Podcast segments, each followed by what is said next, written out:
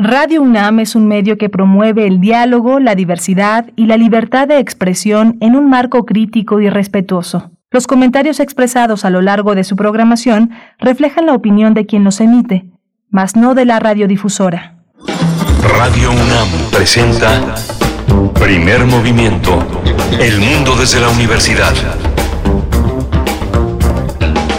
buenos días, bienvenidos, bienvenidas a esta emisión de martes 21 de septiembre de 2021. Estamos en primer movimiento, son las 7 con 4 minutos. Les damos la bienvenida también si nos escuchan desde Chihuahua en la radio Universidad en el 105.3, el 106.9 o el 105.7, las tres eh, frecuencias que nos alojan cada mañana en este estado del norte del país. Aquí, aquí en Ciudad de México se encuentra Frida Saldívar en la producción ejecutiva, Socorro en los controles técnicos, mi compañero Miguel Ángel Quemain en los micrófonos. Buenos días, Miguel Ángel, ¿cómo estás? Hola, hola Berenice, buenos días, buenos días a nuestros radioescuchas, también a nuestros amigos de la Universidad de Chihuahua que nos todos los días nos enlazamos con las tres grandes ciudades, Cautemoc, Ciudad Juárez, la ciudad de Chihuahua, en una sola frecuencia universitaria que cobija un solo esfuerzo de 6 a 7 de la mañana, de 7 a 8 de la mañana. Hoy tenemos una, eh, una entrada de salud interesante, el cubrebocas antimicrobiano en la UNAM, que, que es iniciativa que inactiva el SARS-CoV-2 y vamos a tratarlo con la doctora Sandra Rodil. Ella es investigadora titular del Instituto de Investigaciones en Materiales de la Ella es líder del equipo encargado de desarrollar el cubrebocas antimicrobiano. Vamos, vamos a tratar el tema, Berenice. Por supuesto, y después estaremos con Federico Navarrete, historiador, antropólogo, investigador del Instituto de Investigaciones Históricas de la UNAM, en nuestra sección dedicada a la conquista, otras historias de la conquista y bueno, el periodo colonial también es eh, los distintos temas, son, son los distintos temas eh, a los que se aboca Federico Navarrete cada 15 días en este espacio. Vamos a tener también un análisis de la reunión de la CELAC en México, esta reunión que ha desatado la polémica de muchos sectores diplomáticos, eh, políticos. Vamos a tratar el tema con el maestro Juan Manuel Aguilar Antonio.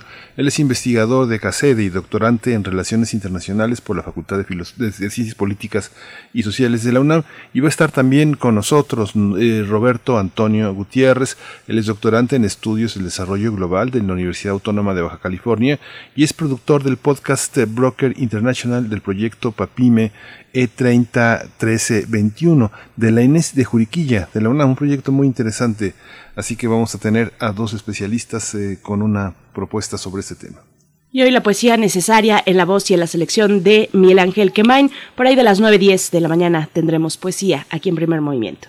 Y en la mesa del día tendremos el tema de la trata de personas en comunidades indígenas, la campaña de la Oficina de las Naciones Unidas contra la droga y el delito. Vamos a tratar el tema también con dos especialistas, Mario Cordero Ovejar, él es coordinador del área de trata de personas de la Oficina de las Naciones Unidas contra la droga y el delito, y con Maricruz González, ella da apoyo a la coordinación de la Casa de la Mujer Indígena Quinchican en Papantla, Veracruz. Por supuesto, y bueno, en este momento también nos vamos con nuestra información acerca de COVID-19. COVID-19. Ante la pandemia, sigamos informados. Radio UNAM. La Secretaría de Salud informó que en las últimas 24 horas se registraron 262 nuevos lamentables decesos, por lo que el número de fallecimientos de la enfermedad de la COVID-19 aumentó a 271.765. De acuerdo con el informe técnico ofrecido ayer por las autoridades sanitarias, en ese mismo periodo se registraron 3.367 nuevos contagios, por lo que los casos confirmados acumulados aumentaron en México a 3.573.044 mientras que las dosis, las dosis de las diferentes vacunas aplicadas contra COVID-19 suman 95.271.399.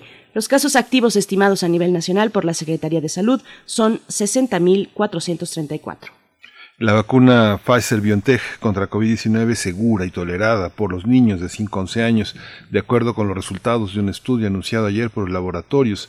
Mediante un comunicado, la farmacéutica aseguró que la dosis adaptada para este sector de la población genera una respuesta inmunitaria robusta.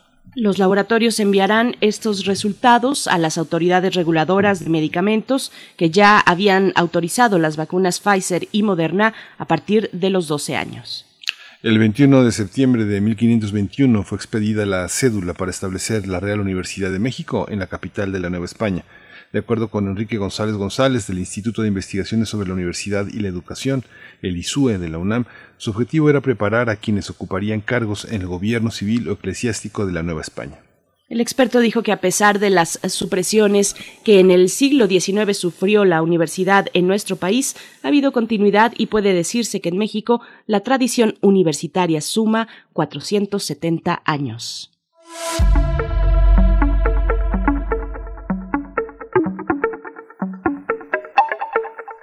Continúan las actividades del Encuentro Internacional de Cátedras Extraordinarias que tiene como tema la decolonización. Para este martes está programada una conversación con el título Colonialismo en la música contemporánea de concierto con la participación de Ever, Ever Vázquez, Víctor Ibarra y Fernando San Martín. La transmisión en vivo estará disponible a las 11 horas, a las 11 de la mañana, a través de la unidad académica de la Coordinación de Difusión Cultural de la UNAM, así como por la señal de TV UNAM.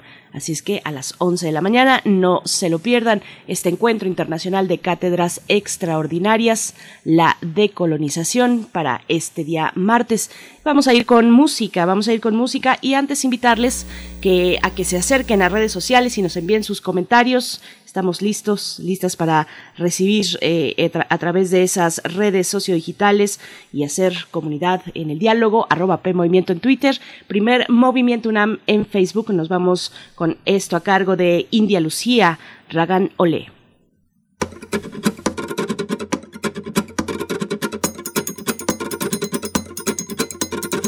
Ole. tadde ginako tadde ginako tadde ginako ta targata tadim ginako tadim ginako tadim ginako ta targata tadim ginako tadim ginako targata ta dirita dirita dirita dirita dirita dirita con tus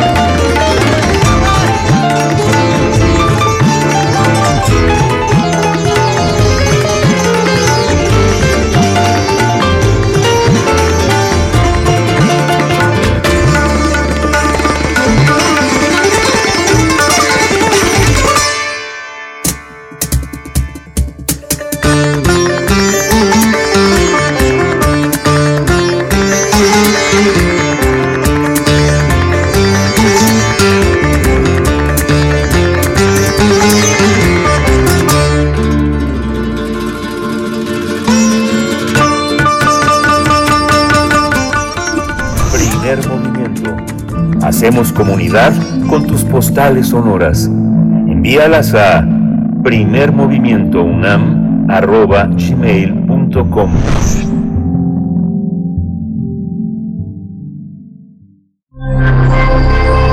Ciencia y comunidad. Especialistas de esta eh, casa de estudios de la UNAM crearon un cubrebocas antimicrobiano que inactiva el COVID-19. Está hecho con un material que ya fue registrado como SAC-Q. El cubrebocas cuenta con tres capas. La externa y la interna son de algodón y la intermedia está formada por nanocapas de plata cobre depositadas en propipropileno. SAC en maya significa plata y Q es la sigla del elemento cobre. Ambos metales son biocidas. Cabe señalar que los biocidas son sustancias o mezclas que, se están, que están compuestas y generan una o más sustancias activas cuyo objetivo es impedir la acción o ejercer un control de cualquier organismo nocivo. Un grupo de especialistas del Instituto de Investigaciones en Materiales, liderado por Sandra Rodil, fueron los creadores de esta mascarilla. El proyecto contó con el apoyo de la Secretaría de Educación, Ciencia, Tecnología e Innovación de la Ciudad de México. Estudios han revelado que las superficies de cobre son las que más rápidamente reducen al virus que causa la infección por, eh, de, de, la COVID-19. Así que al usar una mezcla de plata y cobre formando una nanocapa, se ofrece una doble protección contra el virus y bacterias. En colaboración con el Hospital Juárez de México, el equipo universitario demostró que la nanocapa de plata y cobre inactiva el SARS-CoV-2 se observó que al colocar gotas del virus sobre el cubrebocas, según la concentración viral, si era mucha, el virus desaparecía en más de un 80% en unas 8 horas y si la carga viral era baja en 2 horas. Pues vamos a conversar esta mañana sobre el cubrebocas registrado como SAC-Q. Este día nos acompaña la doctora Sandra E. Rodil, investigadora titular del Instituto de Investigaciones en Materiales de la UNAM, líder del equipo encargado de desarrollar el cubrebocas antimicrobiano. Bueno, es un placer, doctora. Muy buenos días. Gracias por estar aquí, doctora Sandra Rodil. Sí, buenos días, Berenice Miguel Ángel. Muchas gracias por la invitación. Muchas gracias, doctora. Muchas gracias. Hay una, hay una particularidad en el uso del cubrebocas para esta infección que produce el SARS-CoV-2 eh, distinta a la que tuvimos con la influenza o algunas otras previsiones en el ámbito sanitario y en el ámbito doméstico y de circulación cotidiana? ¿Cuáles serían esas diferencias? Pues mm, algunas de las diferencias es este periodo tan largo de incubación ¿no? que tiene el virus, el hecho de que haya pacientes asintomáticos, que no nos vamos a dar cuenta ¿no?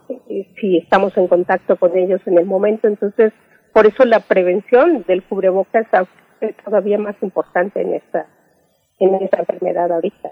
Por supuesto, doctora Rodil, eh, cuéntenos un poco del proyecto, cómo se inicia, cuáles, sobre qué bases empiezan a diseñar un cubrebocas con estas características. Mira, por alguna razón ya habíamos empezado a pensarlo desde 2019. Mm. La idea de incorporar eh, materiales que tuvieran propiedades antimicrobiales en un cubrebocas. Eh, esto por sabía de alguna manera este, en la literatura está la información, el antecedente del H1N1, ¿no? De que era tal vez una necesidad. Entonces, por allí empezamos a hacer una búsqueda de dentro de lo que hacemos en el laboratorio, qué podríamos utilizar. Y allí vimos que los recubrimientos metálicos a la escala nanométrica sería algo que podríamos aplicar en el cubrebocas y pues lo que teníamos era que demostrar si funcionaba o no funcionaba. Entonces nosotros justo en 2020 estamos al inicio del año haciendo todos los estudios desde la plata, el cobre y diferentes eh, concentraciones de estos metales. Allí, cuando nos empieza la pandemia en, en marzo, se cierra en la universidad, dijimos, wow, bueno, entonces hay que acelerar este proceso, hay que entender si realmente la propuesta que veníamos investigando sobre estos dos metales eh, podía funcionar. Entonces, sí, estábamos justo al inicio de la pandemia ya con investigación al respecto. ¿Un cubrebocas como este se puede lavar? ¿Qué, tratamiento tiene? Eh, la idea es yo he estado impresionada por el uso de todos los cubrebocas desechables y no sé si a ustedes les ha pasado que ya caminan en la calle encuentran tirados, tirados, tirados. Entonces, desde el principio pensé que para la población en general podríamos tener estos cubrebocas de tela con triple capa y esa capa, por ejemplo, biocida, que nos pueda dar una protección. Entonces, lo diseñamos de esa manera. Una vez demostrado la película plata cobre, las concentraciones y los espesores era segura y sí inactivaba el virus y muchas bacterias, dijimos, bueno, vamos al siguiente paso, hacer un cubrebocas que sea lavado, que podamos reutilizar, ¿no? Y por eso eh, lo diseñamos así, ¿no? Con esa idea.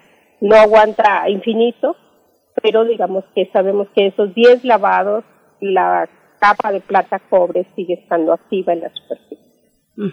¿Cómo, eh, ¿Cómo se comporta la plata y el cobre, doctora, ante estos microorganismos? ¿Qué tipo de eh, vida es la que puede detener y desactivar?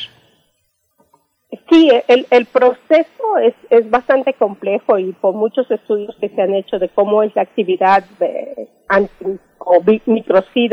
de estos metales es complejo, pero nosotros creemos que en particular en el virus mucha de la actividad viene por una oxidación de todas las moléculas que están en la envolvente, en la envoltura del virus.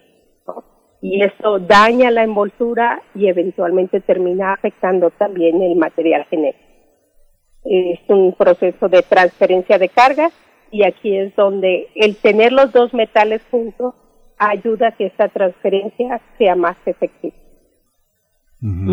Estamos eh, en esta en este conjunto de fabricación de cubrebocas. Hay una hay una norma nacional de fabricación de dispositivos médicos. Los cubrebocas eh, que están en el mercado están en esa en esa posibilidad. El, el, cubrebocas que han fabricado este equipo que usted lidera en la UNAM qué posibilidades tiene de comercializarse cuál es el costo cómo como uh, que cuántos eh, que tiene eh, algunas características para su uso en determinados ambientes. Por ejemplo el más solicitado hoy es el médico y el escolar. Cómo funciona bueno allí para para poder pasar a este proceso de, de cumplir con la normativa pues tenemos desde cambiar el laboratorio no o sea nosotros ahorita nuestra producción es en un laboratorio de investigación que no va a cumplir las normas para realmente, por ejemplo, llegar a la COFEPRIS. Entonces, por eso el siguiente paso es hacer toda esta transferencia de tecnología, asociarnos con una compañía que sí pueda producir el cubrebocas como dispositivo médico. Y entonces este cubrebocas podría tener un registro COFEPRIS al cual eh, todo el personal médico pues pudiera tener acceso. Ahorita la propuesta previa a esto es pues el público en general. Que lo pueda utilizar. Pero bueno, debo aclarar que todavía como tal no está a la venta, porque igual tenemos que pasar este proceso de laboratorio a un proceso ya de escalamiento, de producción a mayor escala y una comercialización según todas las normas. ¿Cuándo calculan, doctora Sandra Rodil, que podríamos llegar a ese momento de comercialización?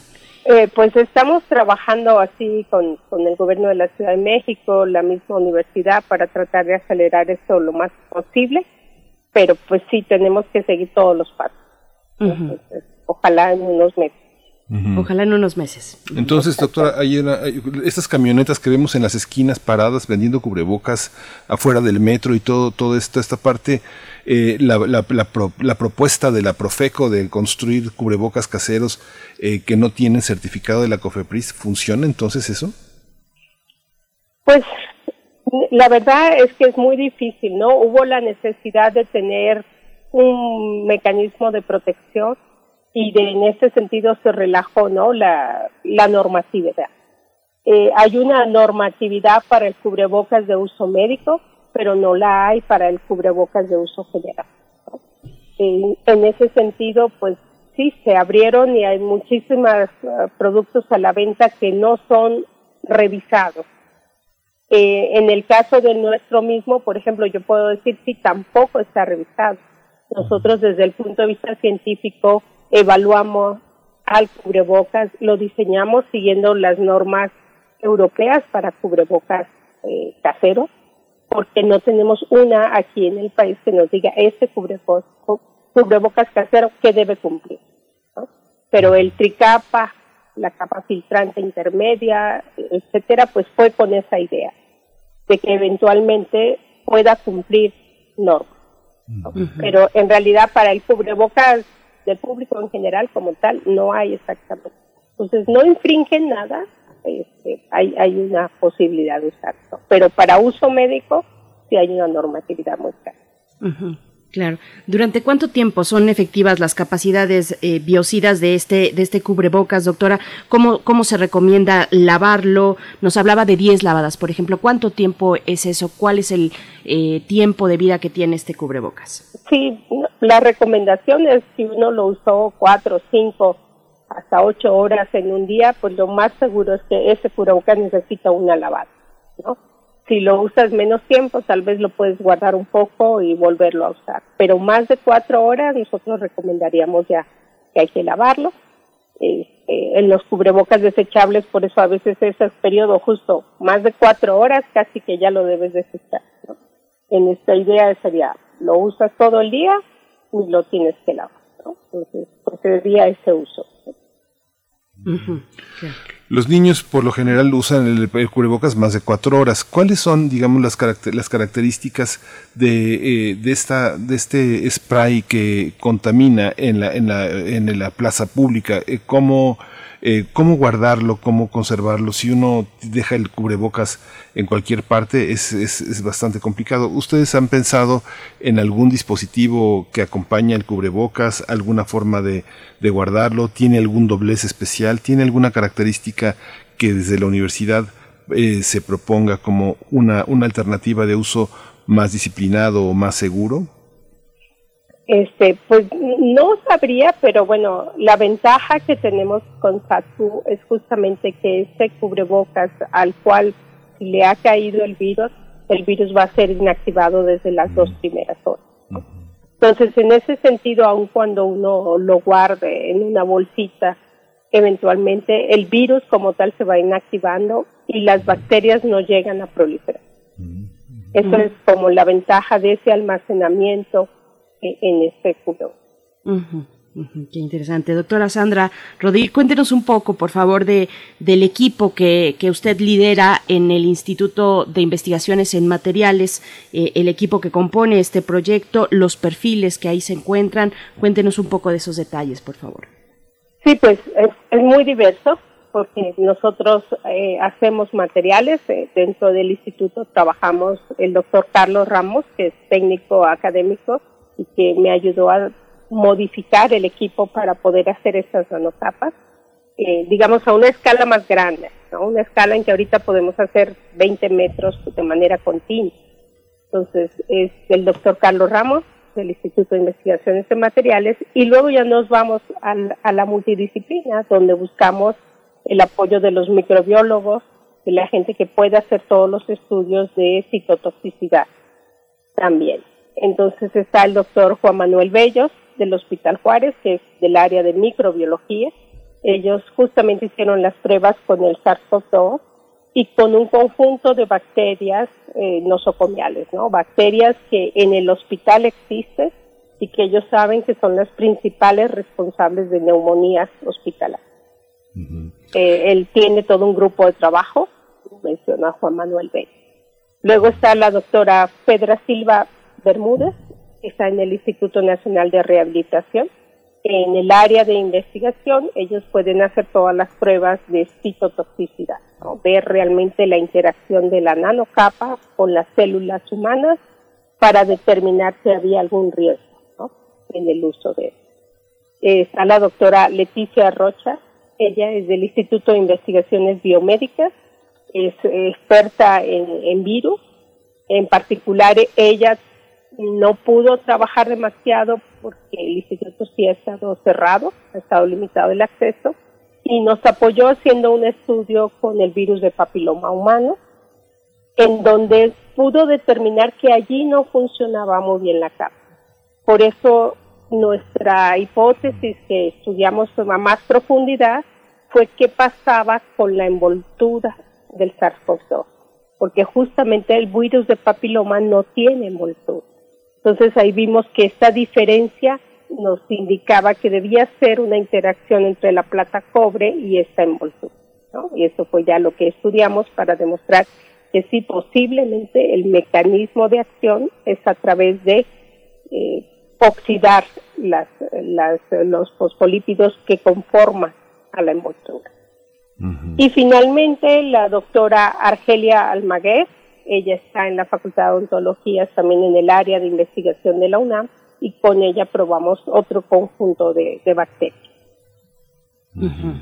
Sí, esto resulta muy muy interesante. La alternativa universitaria, digamos, hemos visto que nuestra universidad eh, eh, en el ámbito administrativo, docente, ha desarrollado una enorme protección hacia sus, eh, en, sus instalaciones y en sus protocolos. Esta posibilidad de tener un cubrebocas como el que han diseñado ustedes, eh, ¿no sería una medida eh, realmente, un paliativo realmente importante para la comunidad universitaria? Si ustedes se saltaran el COFEPRIS, que no, no se los estoy proponiendo, pero si no es una medida eh, delictiva como la de la camioneta de la esquina que vende cubrebocas y gel, eh, es, ¿esto ayudaría a la, economía, a la economía de los universitarios pensando en que un, promedio nacional, según declara Profeco, es de 24 pesos? Una familia que se cambia, una familia de cinco personas que se cambia el cubrebocas eh, dos veces al día, más o menos gasta un promedio de mil pesos al mes. ¿Esto ayuda a la economía? ¿Esta propuesta que ustedes han hecho también es una propuesta económica o estamos en el promedio nacional? Sí, sí sería una propuesta porque pues intentamos que se produzca al costo mínimo posible, ¿no? Y considerando estos 10 lavados que proponemos, pues ya el precio realmente disminuye muchísimo, ¿no? Entonces el precio podría estar entre 4 o 5 pesos a una producción a escala tal vez se pueda rebajar un poco, ¿no? Eso habría que hacer los estudios al respecto. Pero sí estamos hablando de que sí se reduce el costo y debo decir que la comunidad universitaria sí hemos estado distribuyéndolo, o sea, por ejemplo, el personal del instituto ya desde hace un par de meses está usando el cubrebocas como dices, no es tanto que nos brinquemos la COFEPRIS, es que para el cubrebocas casero de tela, digamos, no existe una normatividad.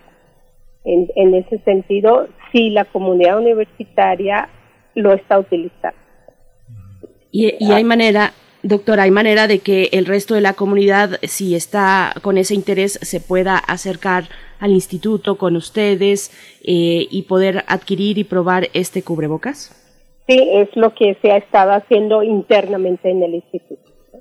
Este, se reciben solicitudes de algunas entidades universitarias y entonces a través de, un apoyo, de una cuota de recuperación, pues, pues estamos tratando de proveerlos, ¿no? Vamos muy lentos porque realmente seguimos en una producción pequeña, pero estamos tratando de apoyar ese regreso, ¿no? A, labores, a actividades de esta manera. Por supuesto. ¿Querías preguntar algo más? Sí, por supuesto. Eh, eh, ¿Sobre qué otros padecimientos? Ahora que nos comentaba del tipo de perfiles que componen el, proyecto, doctora, eh, que son muy diversos, muy interesantes, pues me viene a la mente preguntarle sobre qué otros padecimientos se puede utilizar este cubrebocas, porque tiene capacidades, por supuesto, antivirales, pero también antibacteriales y antifúngicas. Cuéntenos, por favor, doctora.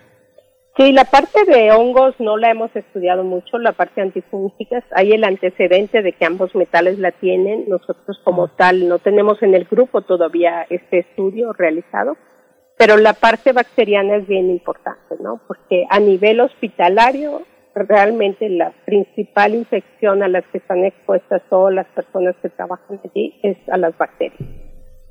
Entonces, eh, efectivamente, el siguiente paso es llevar este desarrollo, por ejemplo, a este cubrebocas tricapa quirúrgico que utilizan muchísimo los hospitales. Y ese es un primer paso que sí estamos tratando de, llevar a cabo lo más pronto posible para justamente evitar la contaminación por bacterias. Allí en los hospitales es una necesidad. Sí, y esta, esta, esta propagación también de eh, los cubrebocas, ¿usted cree que en este sentido la cultura que viene, lo que se anuncia como futuro, sea también una cuestión estacional en la producción de cubrebocas? Digamos que cierta población menos expuesta eh, se proteja de enfermedades virales respiratorias a través de esta, de esta cultura, hay posibilidad como de generar una, digamos, una batería muy diversa de cubrebocas o tiene que ser para el país un cubrebocas generalizado? No, yo creo que la diversidad es buena porque depende del nivel de exposición que uno tenga.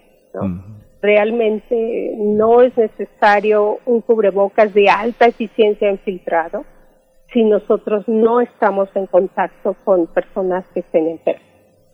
Entonces, realmente utilizar, por ejemplo, un tipo N95 para una actividad eh, diaria eh, limitaría el acceso que tiene todo el personal médico a este tipo de dispositivos que ellos sí lo requieren.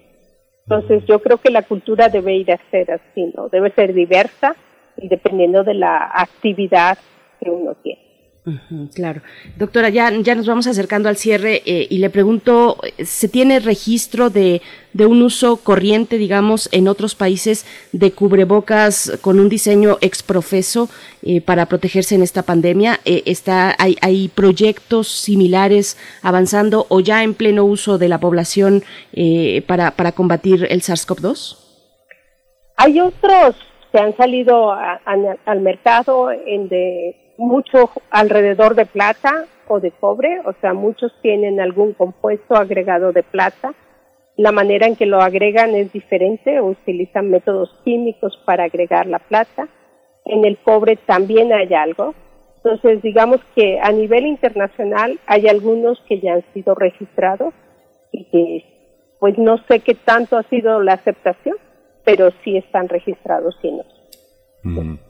Eh, doctora, eh, por curiosidad, hay una, hay una, me imagino que han hecho muchos estándares para eh, generar medidas de cubrebocas. Es general, pero pues hay, hay personas más orejonas que otras, más cabezonas que otras. Hay una, hay un estándar, hay una, este, hay gente que, hay niños que, que les generan algún tipo de escoriación, que tienen la piel muy delicada todavía a ciertas edades, y hay personas también de eh, ancianas que tienen problemas de dermatitis, generan problemas. Eh, hay una hay una percepción eh, de, de, utilizar el cubrebocas con distintas medidas, con distinta medida de las ligas que lo sujetan. Hay, hay perspectivas que sean que lo hagan más cómodo, más amigable, que uno se sofoque menos con su uso. Eh, pues sí, e, e, es, parte de lo que se les tiene que medir y estudiar justamente cuando se diseña un cubrebocas, eh, el nivel de respiración eh, al cual este, el cubrebocas se va a impedir y entonces en la norma se marcan ciertos valores. En, se dicen más de esto no es posible. Nosotros eso lo hemos evaluado a nivel de laboratorio, ¿no? Por lo menos para saber que esta tricapa que proponemos pues no se va por encima de esos valores. ¿no? O sea, tiene que ser confortable. Un cubrebocas de telas, por otro lado, no te sella al 100% como un cubrebocas N95, entonces pues eso también te da una posibilidad de respirar. Pero sí, la parte cutánea y personas más sensibles, pues por eso nosotros le apostamos un poco al algodón, que, es una tela natural, eh, con menos problemas, por ejemplo, de alergia en ese Pues Pero una normatividad absoluta al respecto no la hay. muy bien. Doctora Sandra eh, Rodil, pues le agradecemos, enhorabuena por, por este proyecto, por este trabajo en conjunto y ojalá que eh, tengamos la buena noticia de una aprobación completa, de, de tenerlo ya disponible eh, en la posibilidad de, de, tener una producción mayor y disponible al público. Le agradecemos, doctora Sandra Rodil, investigadora del Instituto de Investigaciones en Materiales, líder del equipo encargado en desarrollar este cubrebocas antimicrobiano que se llama SACQ, es el nombre de este, este cubrebocas. Muchas gracias, doctora. Muchísimas gracias a ustedes por la invitación y a todo el público. Muchísimas gracias. Pues toda una, toda una ciencia, eh, el tema del cubrebocas, yo imagino eh, para el norte en el invierno un cubrebocas de borrega o un cubrebocas para la, para la playa debe ser una propuesta. Pues muchas gracias. Gracias, señor. Gracias. Por supuesto, debe estar muy interesante. Pues bueno, vamos, vamos en este momento con música. Son las 7 con 37 minutos de la mañana, la hora del centro del país, 6 con 37 para Chihuahua, con quien todavía seguimos, con quienes todavía seguimos en este enlace de radios universitarias. ¿Qué es lo que vamos a escuchar? Vamos a escuchar de Axel Krieger, el Silbad el Calipso.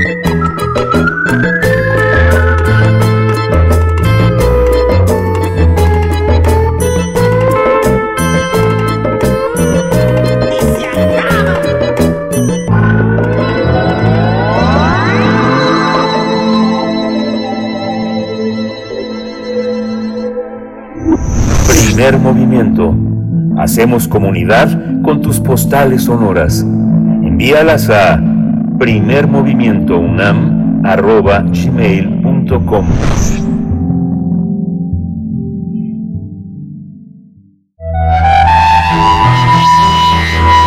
Otras historias de la conquista.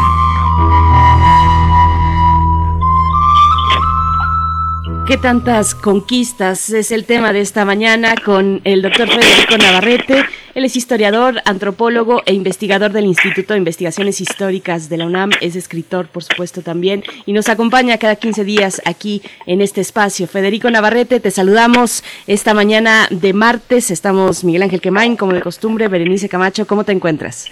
Hola, Berenice. Hola, Miguel Ángel. Pues yo me encuentro bien y es un gusto saludarlos como todos los cada dos martes ya desde hace casi dos años, ¿verdad? sí. Pues ya estamos acercándonos a los dos años, sí. Sí, pues llevamos desde, desde 2019 empezamos esta, pues, esta sección cada dos semanas para ir viendo la conmemoración de los eventos de eso que llamábamos Conquista de México y que ahora ya no sé enteramente si podemos seguirla llamando de esa manera.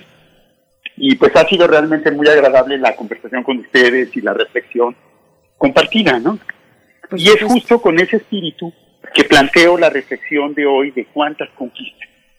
Porque me parece que una de las cosas que, que han quedado claras en, este, las reflexiones y las discusiones públicas de los últimos años es que el término conquista, eh, aunque se refiere a un evento específico y todos lo referimos en primer lugar y de una manera casi automática a lo que pasó entre 1519 y 1521, cuando llegó Cortés y los españoles y la caída de México Tenochtitlan, y Moctezuma y la Malinche, la Malinche y todo eso, también lo extendemos muchísimo, ¿no? Se habla de muchas otras conquistas. Sabemos que hubo otras conquistas militares en el propio siglo XVI, la conquista de Guatemala, la conquista de Michoacán, y las llamamos así también porque fueron pues, campañas militares que resultaron en un cambio de gobierno, o sea, lo que la definición clásica de conquista, y inclusive pues autores recientes han señalado con mucha razón, como Enrique Semo y Pedro Salmerón, en sus libros publicados sobre el tema en los últimos dos años, este, la, conquista eh, y, eso, y en la batalla por Tenochtitlan, ellos señalan que hubo que, que realmente las conquistas eh, pues fueron un proceso histórico de imposición del dominio colonial español que duró siglos inclusive, ¿no? Que siguió habiendo conquistas en el siglo XVII, en el siglo XVIII, e inclusive eh, podemos decir que el Estado mexicano a su manera ha realizado algo parecido a esas conquistas al someter a los grupos de mayas rebeldes de Yucatán, de Quintana Roo, o al someter a los yaquis en Sonora, ¿no? Entonces, digamos que en términos, ¿cómo decirlo?, cronológicos y en términos militares, políticos, la conquista no es singular, ¿no? Sino que, en realidad, podríamos decir que lo que llamamos la conquista de México, la de 1119, no fue más que la primera de una serie de, de, de conquistas es el inicio de una serie más bien, ¿no? Entonces, en ese sentido, pues la pregunta cuántas conquistas hay, pues queda abierta a pues las que vayamos descubriendo históricamente de la manera en que los, los aliados indígenas y los españoles fueron conquistando diferentes pueblos. Y una característica de estas conquistas, digamos, militares, es justamente esa, que, que son conquistas en las que participan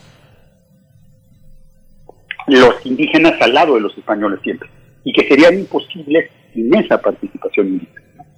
Entonces, eh, esa sería una primera línea, pero yo creo que también la pregunta cuántas conquistas eh, hay se puede plantear en otra, en otra dimensión, digamos, no solo la temporal, y hablando de términos políticos militares, sino yo he visto que hay muchos colegas y muchos historiadores que, hablamos con mucha facilidad de otras conquistas.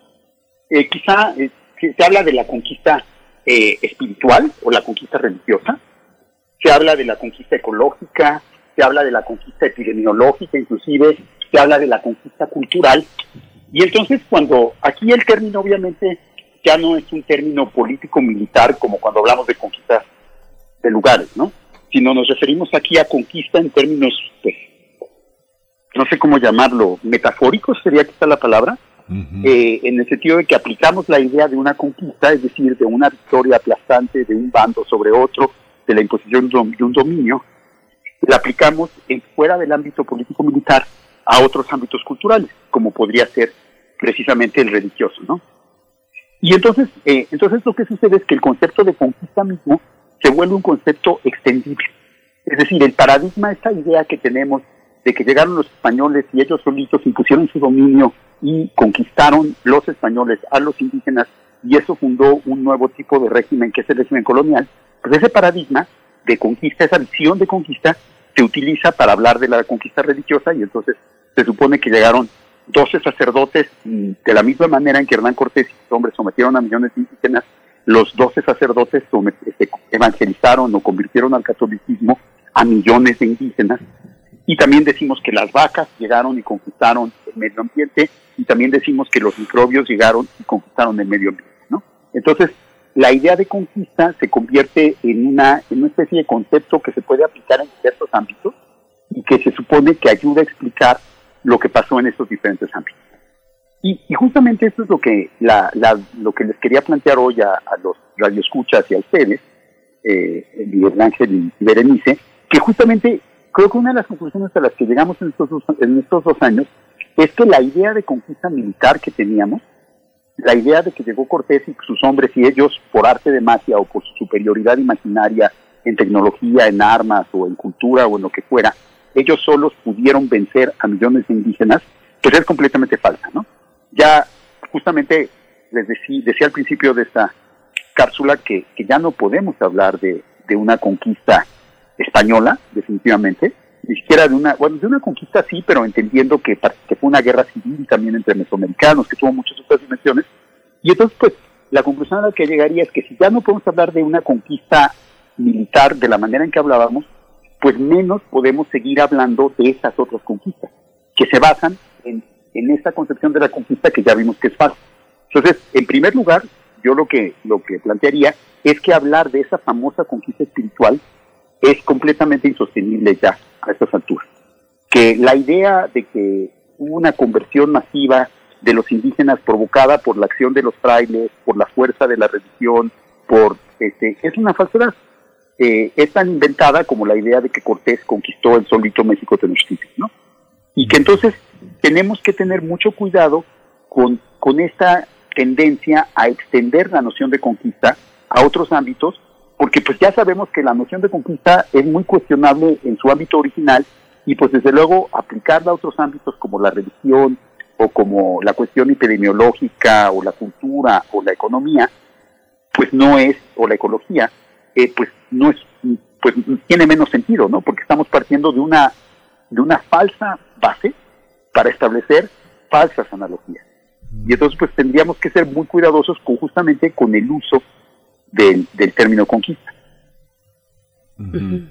Hay una, hay un término, bueno, digamos que fijarlo de esta, de esta manera resulta eh, eh, interesante observar hacia dónde van las otras conquistas.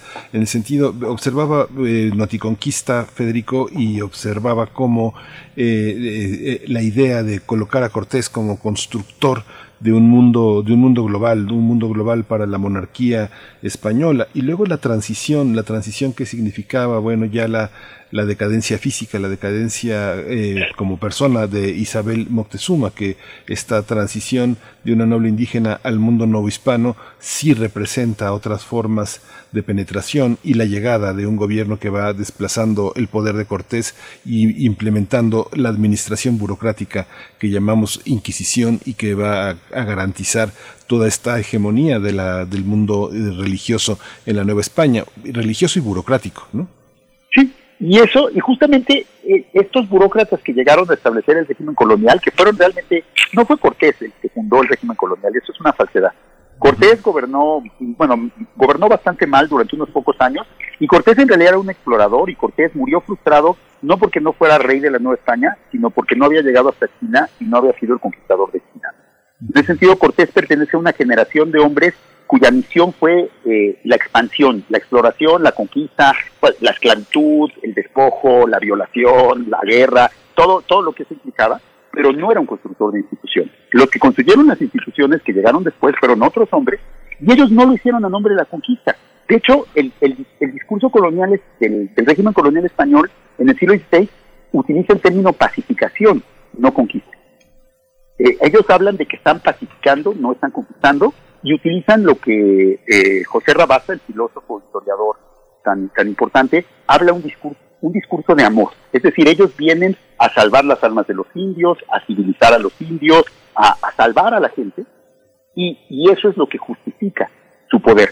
Desde luego este discurso de amor pues también recurre a la violencia y digo, no son, eh, no son inocentes palomitas, pero claramente también eh, este nuevo, eh, este discurso de la pacificación y el amor se deslinda de las acciones militares y de la conquista militar que hizo Cortés. La aprovecha, pero a la vez la condena, ¿no? Entonces ahí hay un rompimiento que también solemos este, olvidar, ¿no? Eh, justamente en el Noticonquista esta semana, el, artículo de Manuel Lucena, que es un eh, historiador español, eh, señala una cosa muy interesante, ¿no? Cortés, al conseguir la alianza de los pueblos indígenas, generó un tipo de imperio continental que no existía en el clan de los reyes españoles y que no y que no y que fue el primero de su tiempo, un nuevo tipo de imperio colonial que pero como como bien señala Manuel Lucena, ese imperio colonial es tanto creación de los indígenas conquistadores como de Cortés. Y de hecho, Cortés no se aprovechó de él. El que, el que se aprovechó de ese imperio fue la corona española, que justamente a partir de la conquista de México empieza a construir toda la burocracia para construir un imperio mundial. Entonces podemos decir que los indígenas conquistadores de Mesoamérica son tan constructores del imperio español como el propio Cortés, e inclusive quizá más que él.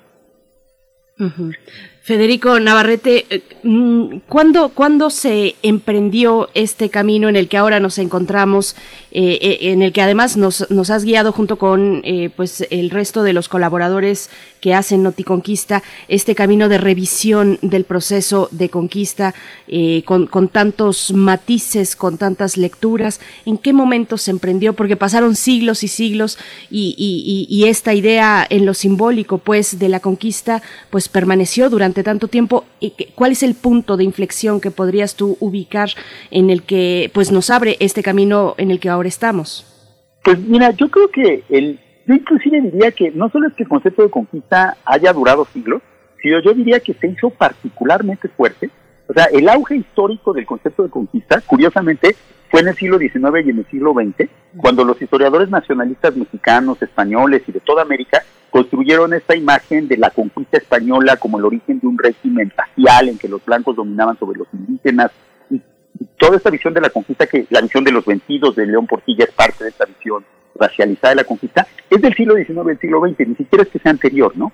Y creo que justamente empezó a entrar en crisis a finales del siglo pasado, cuando justamente el trabajo de muchísimos historiadores en México y en Estados Unidos sobre los pueblos indígenas coloniales pues reveló que la realidad de los pueblos indígenas coloniales era mucho más compleja de lo que habíamos visto hasta ahora y de lo que la idea tradicional de conquista nos decía. Y justamente estos historiadores lo que empezaron a hacer fue empezar a leer los documentos escritos en náhuatl, en otomí, en mixteco, en maya, en todas las lenguas, en las más de 20 lenguas en que se, en que se, se escribieron documentos en el periodo colonial, y ese, el empezar a leer lo que escribían los propios indígenas nos empezó a abrir nuevas perspectivas. Y así fueron surgiendo los testimonios y se fueron revalorando los testimonios de los indígenas conquistadores. Este ha sido un trabajo de unos 20 años, de mucho trabajo de archivo, de descubrir documentos donde los indígenas conquistadores pues cuentan sus hazañas y piden recompensas de la corona, lo mismo que hacían los españoles conquistadores, por cierto. Y ese ha sido un trabajo de muchos investigadores, también en México y en Estados Unidos, y creo que las, las nuevas interpretaciones son de los últimos 10 años. O sea, la, eh, esta, la, reunir todos esos materiales e ir descubriendo estas nuevas visiones tan diferentes de la conquista ha permitido que en los últimos 10 años, pues Camila Townsend, Matthew Brestall, pues yo también a mi manera y diversos historiadores estemos planteando interpretaciones pues, pues creo que son novedosas de la conquista, ¿no? Pero yo, yo, creo que es un trabajo de varias décadas, primero de descubrir estos documentos, de aprender a, a leerlos y a entenderlos, y a partir de eso construir la nueva interpretación. Y por eso creo que esta nueva interpretación no es una moda académica, porque realmente está basada en un corpus documental y en una base de fuentes históricas tan firme que habían sido ignoradas hasta antes, pero hasta ahora, pero que ahora ya son conocidas, que ya nos pueden ignorar, que yo creo que ya la visión tradicional de la conquista, eh, esta idea de que los conquistadores, los españoles hicieron todo y que los indígenas no eran más que sus ayudantes, que era un genio y todo eso, esa idea ya nadie la puede sostener eh, a partir de evidencia histórica. La sostienen a partir de ideología y de y pues de seguir repitiendo las viejas obras sin, sin realmente poder presentar ningún argumento nuevo. Creo que en ese sentido el debate historiográfico está está ganado para las nuevas visiones de la conquista, ¿no? la cuestión pública es otra cosa y tiene que ver con la política, con la cultura y la identidad, más que con la evidencia histórica. Sí, es fascinante como, bueno, ahora que traes a la, a la mesa a Manuel Lucena, es esta, esta manera de conectar lo global como una conexión permanente entre geografías y humanidades y la idea de reconectar a América como parte de un, eh, un renacimiento europeo y empezar, empezar por esta idea de China, de la talasocracia, si uno piensa cómo se globalizó en este sentido de Lucena, México, a través del porfiriato y del ferrocarril, nunca hubo, nunca hubo una, una globalización portuaria entre nosotros, nunca hubo una, una, una gran eh, ruta de navegación en el Pacífico que se generara a partir de ese encuentro, o, o este, o me equivoco, Federico, ¿cómo es el mar, el Golfo y el Pacífico? Durante el periodo colonial, sí hubo la ruta, el galeón, el famoso galeón de, de Manila, la ruta de navegación que unía Filipinas con la Nueva España, sí fue la ruta fundamental de comercio entre Europa y Asia para la monarquía española y sí fue una de las rutas marítimas, más importantes del mundo. Y todavía, eh, hasta en el siglo a principios del siglo XX en China, la moneda circulante de mayor valor, la unidad de valor que, que, era reconocida en toda la gigantesca mundo que era China, que aparte estaba dividida en muchos, estaba pues, en guerra civil y todo eso, la moneda central era la plata mexicana, el peso de plata mexicana. O sea que ahí tenemos una, una continuidad de contactos con, entre México y Asia que son, eh, que pues van del siglo XVI hasta el XIX. Yo diría que en el XIX volteamos demasiado hacia Europa y quizá nos olvidamos un poquito de esas conexiones asiáticas. Pero yo creo que en el siglo XXI eh, la, esa conexión asiática pues, va a volver a tomar muchísima fuerza, entre otras cosas porque pues Asia es el nuevo centro de la economía capitalista mundial, sin lugar a dudas. Entonces, pues tenemos que conectarnos con Asia entonces creo que más bien, eh, otra vez, nuestra historiografía ha enfatizado demasiado las, los vínculos con Europa y a veces no le hemos dado suficiente peso a los vínculos con África. Recuerdo la, la idea de García de León de, del Caribe afroandaluz y este a, los vínculos con África y a los vínculos con Asia, ¿no? El, el, punto, y creo que es lo que, lo que dice Manuel Lucena claramente en su artículo, es que México desde el siglo XVI se vuelve de una manera muy rápida una, un punto clave, un eslabón clave de la globalización. Qué maravilla, pues está hecha la invitación para que se acerquen a noticonquista.unam.mx con esta entrega que se ha reseñado aquí. Te agradecemos como siempre, querido Federico Navarrete, y bueno, pues habrá mucho más que conversar todavía en el futuro, así es que nos encontramos próximamente contigo. Claro que sí, un abrazo y nos veremos pronto. Gracias. Federico. Hasta pronto. Ya nos vamos sin, sin, música. Yo pienso, eh, nos despedimos de la Radio Universidad de Chihuahua. Nos encontramos mañana de, siete, de 6 a 7 en el horario de las tres ciudades, Ciudad Cuauhtémoc, Ciudad Juárez y la Ciudad de Chihuahua, y de 7 a 8 en el horario de la Ciudad de México, Berenice. Nos vamos directo al corte. Volvemos para la segunda hora de nuestra emisión de hoy. Síguenos en redes sociales. Encuéntranos en Facebook como Primer Movimiento y en Twitter como arroba PMovimiento. Hagamos comunidad.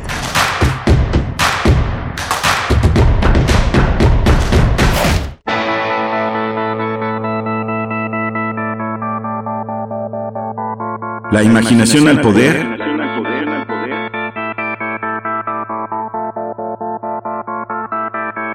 Cuando el rock dominaba el mundo. Todos los viernes a las 18.45 horas por esta estación. 96.1 TFM.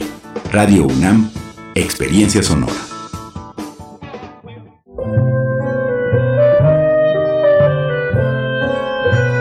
Gabinete de Curiosidades. Estrena nuevo horario.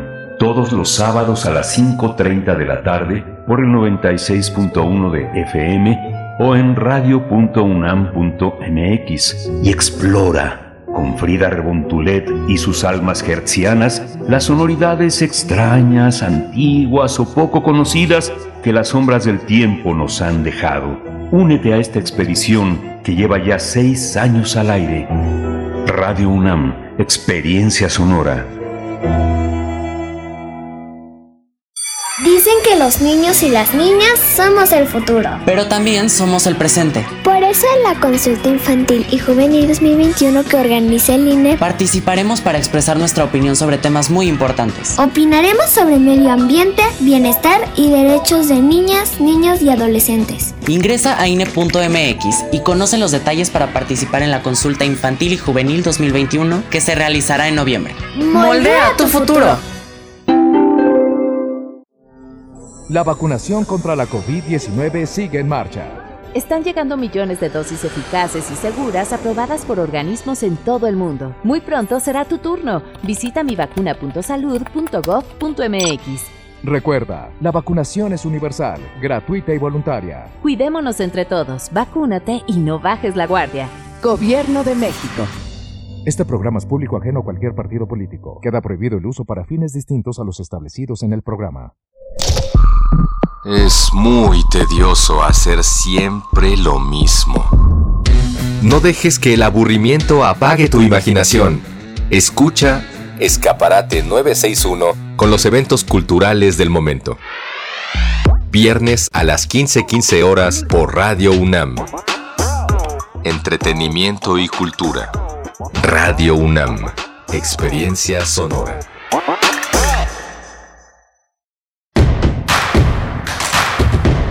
Encuentra la música de primer movimiento día a día en el Spotify de Radio UNAM y agréganos a tus favoritos.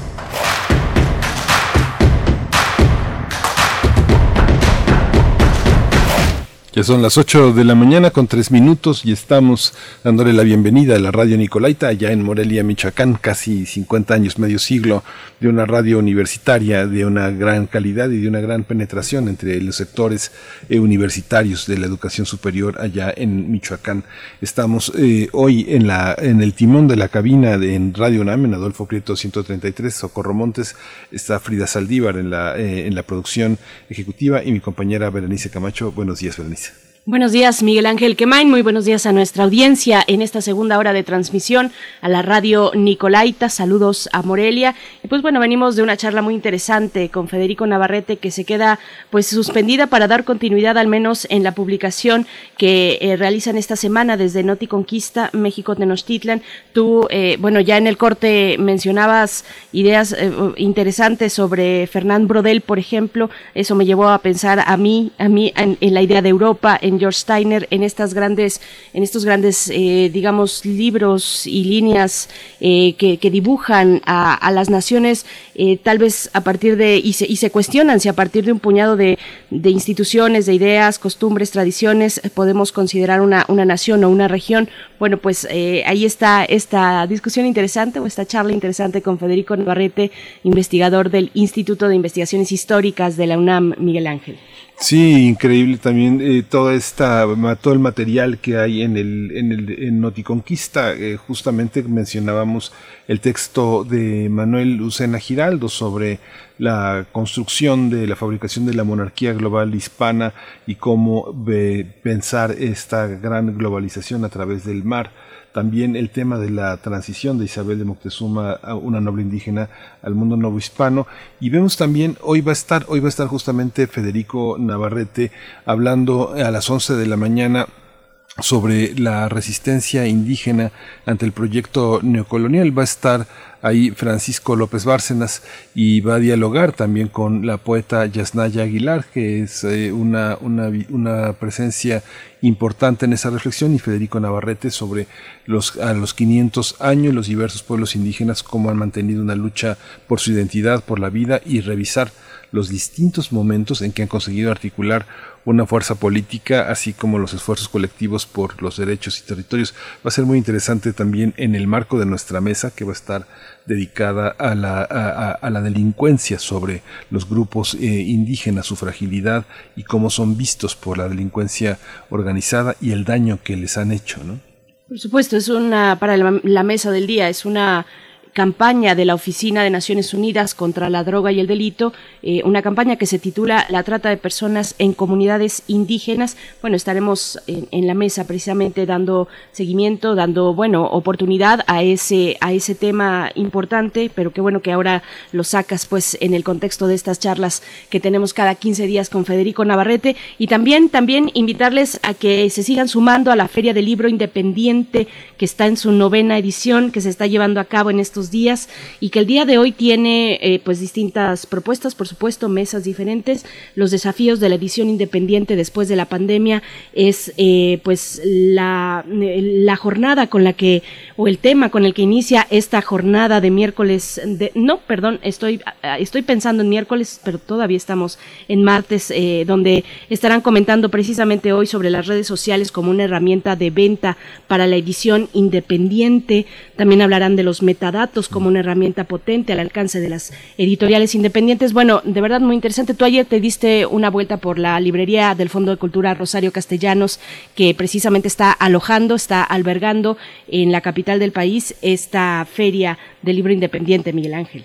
Sí, es muy interesante observar, digamos, el espacio, el espacio de la librería y la, y la toma de, de batuta del fondo con, como una, un cobijo a todos estos editores independientes. Empezó en el fondo toda esta reunión, pero la, la Asociación de Editores Independientes ha tenido muchos cambios, ha tenido momentos altas y bajas, y hoy en marco, en marco de esta pandemia, como hemos visto y como le hemos dado seguimiento en primer movimiento, hay muchos actores que han movilizado al país de una manera muy fecunda, muy importante. La presencia, eh, la presencia del Fondo de Cultura y de Educal, pues ha sido el, el cobijo natural de todas estas expresiones, pero también editores independientes que sacrifican lo propio para que se extienda la necesidad de que el gremio vaya, vaya de la mano. Gente como Tomás Granados en Grano de Sal, la, este, la, eh, todo el equipo de, editorialera de Sexto Piso, de Almadía, son motores muy, muy importantes para esto. Mantis en el interior del país, en Jalisco. Ha habido un, un gran esfuerzo verdaderamente conmovedor para acercar al libro. Los libreros se resisten todavía a trabajar de la mano, pero ha sido un impulso muy importante de la Cámara Nacional de la Industria Editorial también el organizar desde esta parte tan técnica estos esfuerzos donde las librerías pues tienen que, que jalar jalar con los, con los editores y sobre todo pues con los lectores, ¿no? que son el objetivo final de todo esto. Por supuesto, la base fundamental de todo este esfuerzo, pues sí, da gusto ver con, con, esta, con esta vida y con esta potencia a las editoriales independientes en nuestro país que se reúnen en esta feria de libro independiente eh, y, y, bueno, hay que destacar también que hay descuentos, así es que si ustedes se pueden acercar tanto de manera digital en feria del libro independiente.mx como presencialmente en la librería, si están en Ciudad de México, en la librería Rosario Castellanos del Fondo de Cultura Económica, pues bueno, podrán encontrar descuentos del 30% en los títulos que están circulando a través de estas editoriales. Es una oportunidad pues casi única porque es difícil encontrar eh, mm, a lo largo del año pues momentos en los que específicamente se reúnan estos títulos de estas editoriales que salgan a la, a la luz y además los tengamos en esta eh, disponibilidad eh, conjunta en un mismo espacio, pues bueno, ahí está. No dejen de aprovechar esta oportunidad y de pues apoyar así a la industria independiente en México. Nos vamos a ir con un poco de música. En esta hora estaremos en unos momentos más hablando sobre los detalles de la reunión de la CELAC en México. Estarán con nosotros el maestro Juan Manuel Aguilar Antonio, él es investigador del CACEDE, doctorante en Relaciones Internacionales de la Facultad de Ciencias Políticas y Sociales, y también nos acompañará Roberto Antonio Gutiérrez, doctorante en Estudios del Desarrollo Global de la Universidad Autónoma de Baja California y, bueno, productor del podcast Broker International de un proyecto PAPIME de la ENES Juriquilla de la UNAM. Pues bueno, con esto, con esto vamos a ir hacia la música y tenemos los comentarios también que después estaremos eh, compartiendo con todos ustedes. La música está a cargo de la gran cesárea Évora. Petit Pays es eh, Pequeños Países, Pequeño País es el título de esta canción.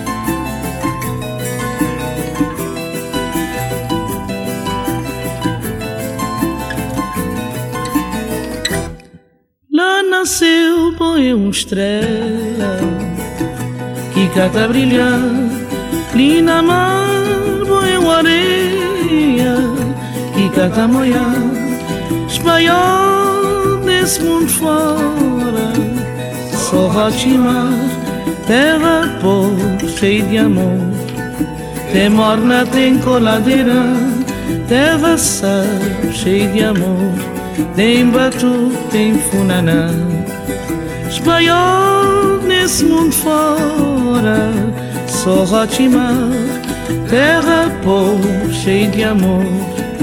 Tem morna, tem coladeira, terra pobre, cheia de amor. Tem batuque, tem funaná.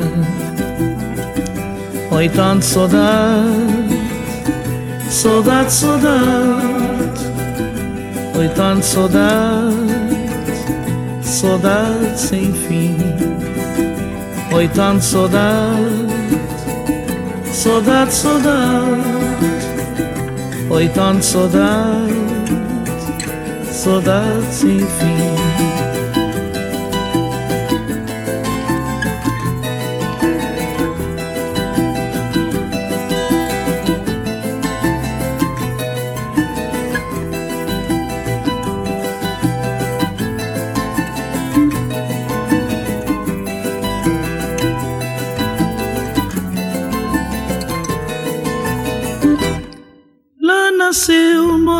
Estrela que cata brilhar. Moia uma areia que cata moia. Espanhol nesse mundo fora só rotimar terra pobre cheia de amor. Tem morna tem coladeira. Terra sal cheia de amor. Tem batuque, tem funaná Espanhol nesse mundo fora. Só rotimar Terra pobre, cheia de amor. Tem morna, tem coladeira Terra pobre, cheia de amor. Tem batuque, tem funaná. Petit pays Je t'aime beaucoup. Petit, petit, je l'aime beaucoup. Petit pays, je t'aime beaucoup. Petit, petit, je l'aime beaucoup.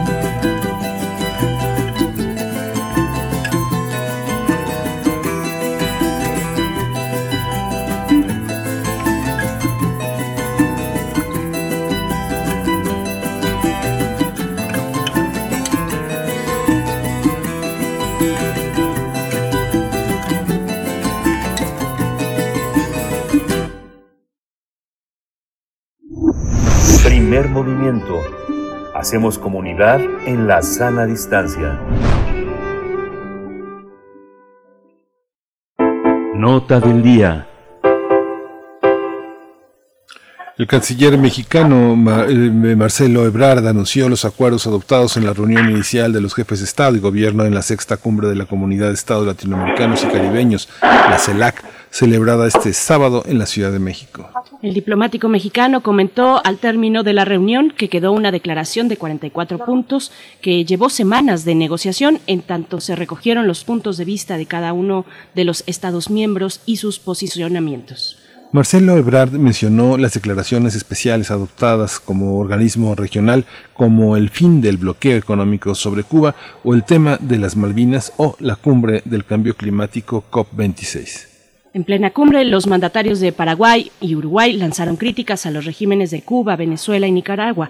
Al tomar la palabra, Mario Benítez de Paraguay reiteró que su administración no ha cambiado de postura frente a Venezuela, por lo que desconoció su gobierno, mientras que el primer ministro de Uruguay, Luis de la Calle, dijo que su participación no significa ser complaciente con los gobiernos de esos países. En su intervención, Nicolás Maduro retó a sus homólogos a debatir sobre democracia.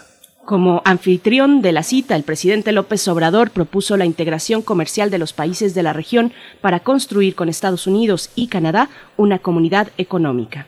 La intención de López Obrador de sustituir a la Organización de Estados Americanos, la OEA, auspiciada por Estados Unidos por la CELAC, pasó a segundo plano para plantear un debate sobre cómo fortalecer el esfuerzo latinoamericano. Por la CEPAL. Eh, eh, y este día eh, pues realizaremos un análisis sobre la cumbre de la comunidad de estados latinoamericanos y caribeños. Con este objeto pues nos acompañan ya nuestros invitados de esta mañana, el maestro Juan Manuel Aguilar Antonio, investigador del CACEDE, doctorante en Relaciones Internacionales de la Facultad de Ciencias Políticas y Sociales de la UNAM. Sus líneas de investigación son seguridad pública y nacional, política exterior y ciberseguridad. Y bueno, es un gusto volvernos a encontrar, maestro Juan Manuel Aguilar Aguilar Antonio, bienvenido a Primer Movimiento. ¿Qué tal, Berenice? ¿Qué tal, Miguel Ángel? Un placer estar con ustedes. Muchas gracias, igualmente, maestro. Eh, está también con nosotros Roberto Antonio Gutiérrez. Él es doctorante en Estudios del Desarrollo Global en la Universidad Autónoma de Baja California y es productor del podcast The Broker International del proyecto PAPIME E301321 de la Inés Juriquilla en la UNAM. Eh, qué gusto que estés con nosotros, Roberto Antonio Gutiérrez. Bienvenido a Primer Movimiento. Buenos días. ¿Qué tal, Miguel Ángel Berenice? Muy buenos días, el gusto es mío. Muchas gracias por la invitación.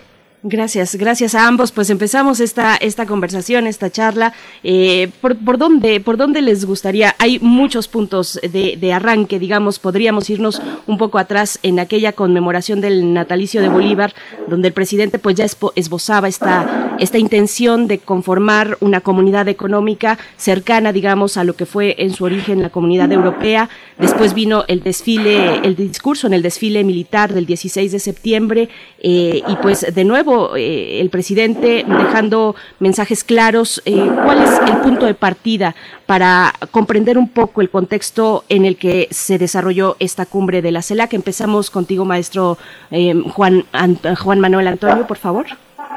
Sí, Berenice. Bueno, creo que es interesante ver este viraje de política exterior de la parte de la administración del presidente Andrés Manuel López Obrador eh, durante la primera parte de su gobierno nos queda claro que la política exterior no era una prioridad dentro de su gobierno y con pequeñas excepciones como el tema, por ejemplo, eh, de las controversias que hubo entre la relación México-Estados Unidos en el ámbito de las presiones que hizo Donald Trump, por ejemplo, con la parte de imposición de aranceles que tuvieron que sacar a Marcelo Ebrard para negociar con el gobierno de Estados Unidos y que de alguna forma pone en posición de parte de Estados Unidos la parte de una agenda de política exterior. Aquí es interesante ver este viraje y bueno, hay muchos, este, muchas controversias vinculadas a por qué empezar a tener una apertura selectiva y también por qué buscar ese posicionamiento de México dentro del ámbito latinoamericano que, por ejemplo, no era una prioridad en la primera parte de su gobierno. A mí se me hace un paragón muy parecido eh, en la parte, por ejemplo, de lo que fue el gobierno de Luis Echeverría Álvarez, en el cual, por ejemplo, hay una política interna, había un pragmatismo de política internacional, pero se buscaba este, un liderazgo global, precisamente con afinidades de un liderazgo latinoamericano, un liderazgo del tercer mundo y un liderazgo que viraba hacia la izquierda, en el cual México se buscaba posicionar como un actor estratégico entre diferentes sectores globales y también, por ejemplo, como un actor estratégico entre la relación de América del Norte y Latinoamérica. Entonces, en ese sentido, eh, me hace como un esfuerzo del presidente, pero que también puede tener un pequeño sentido vinculado también lo que pasaba con la situación de Echeverría, un país que tenía muchas problemáticas internas, que de alguna forma este pequeño viraje, este pequeño eh, proselitismo internacional sirvió un poco para desviar un tanto la atención de las problemáticas internas. Y en el tema de la CELAC, eh, yo la calificaría como un éxito mediático, por ejemplo, en la parte de cómo fue conducida, la difusión que se dio al evento, la parte de ese seguimiento en vivo que podíamos ver minuto a minuto a través de diversas plataformas de medios de comunicación, pero no obstante el balance de la reunión no creo que sea tan, tan acorde a, a definirlo como, como un verdadero éxito. Y bueno, pues creo que más allá de las buenas intenciones, de la parte de esa pequeña declaración que hace, no va a tener una repercusión muy, muy grande y de alguna forma eh, no va a dar ese liderazgo eh, real que busca el presidente Manuel López Obrador para México en un largo plazo. Por supuesto. Bien, maestro Roberto Antonio Gutiérrez, ¿qué comentar? ¿Cuál es el punto de partida para analizar eh, lo que ocurrió el sábado pasado? Mm, yo, concuerdo mucho con lo que con lo que dice mi colega Juan. yo creo que México en un principio tuvo una, sí, precisamente poca claridad en cuanto al manejo de la política exterior. Hubo bastante escepticismo en algunos temas de saber cómo México se iba a conducir y sobre todo, aquí yo lo vincularía directamente con lo de la cumbre pasada, en saber qué papel iba a tomar México ante un desvío, que yo considero que es un desvío total de, de, en muchos sentidos de la política exterior mexicana, que durante buena parte del siglo pasado, pues marcó una pauta a nivel internacional. es decir, México se caracterizó por tener una, política exterior pacifista, de búsqueda de la resolución pacífica de controversias, de la no intromisión en, en asuntos políticos de otros países, y bueno, específicamente en el, en el sexenio pasado, pues México hace algunos giros que son eh, pues muy distintos a lo que estamos acostumbrados a ver en política exterior, específicamente durante lo que va de, este este siglo, por precisamente por, los cambios de administración que ocurren desde el año 2000 y precisamente México se nos hace sorprendente hasta cierto punto el hecho de que México apoyara sanciones contra Venezuela en 2017 que fueron eh, impuestas por, por, el, por el gobierno de los Estados Unidos y pues en el, el entonces canciller Videgaray apoyando este tipo de, de, incluso de resoluciones que emitía aquel grupo de Lima que, que también tenía como propósito eh, señal, señalar cuáles eran los las violaciones a los derechos humanos que ellos consideran que existen en, en, en Venezuela, ¿no? Entonces este este tipo de conductas que son atípicas en la, condu en la conducción de la política exterior, era, era algo que a principios de este sexenio no se sabía qué iba a suceder exactamente. Ya se, ya se tenía eh, como la posibilidad, ya se pensaba, pues que México iba a retomar el camino un poco de, de, lo que era su política exterior tradicional. Y ahora bien, en, cuestión de lo, de lo que sucede en la cumbre pasada, creo, creo yo personalmente que sí hay una pues nuevamente México vuelve a voltear hacia el sur, como lo dice Marcelo una, Marcelo en una entrevista que le hacen en estos días, eh, pues México, por voltear a ver hacia el norte, descuida un poco el, el papel que sí tenía de, de, líder regional, que tuvo durante muchos años en América Latina, y que se está viendo eh, como, yo, yo al menos sí considero que es un éxito en el, en el, en el sentido de decir que eh, nuevamente los ojos están puestos en la política exterior mexicana, no solamente de la región, porque si, si ustedes recuerdan del sábado, también eh, por ahí hace presencia China, tenemos a un representante de la Unión Europea sentado como observador en, esta cumbre de la CELAC, y pues desde luego también México, me, me gusta mucho la postura que hacen el sábado, en el sentido de que México no busca confrontar directamente con ningún país en particular, pese a la postura de insistir en el fin del bloqueo a Cuba, el cese de las intervenciones de la OEA en la región, y por el contrario, pues México trata de, de, decir, bueno, incluso vamos a, vamos a integrarnos económica, comercial y financieramente en la región, junto con los Estados Unidos y Canadá. Es decir, México está haciendo como un puente, un locutor interesante que, que en ese sentido creo que sí es eh, algo interesante de, de, la postura mexicana que, que considero pues, que sí, sí rendirá frutos, al menos en el sentido de retomar un papel protagónico. La parte eh, sanitaria fue un, un, aspecto muy importante, maestro Juan Manuel Aguilar Antonio.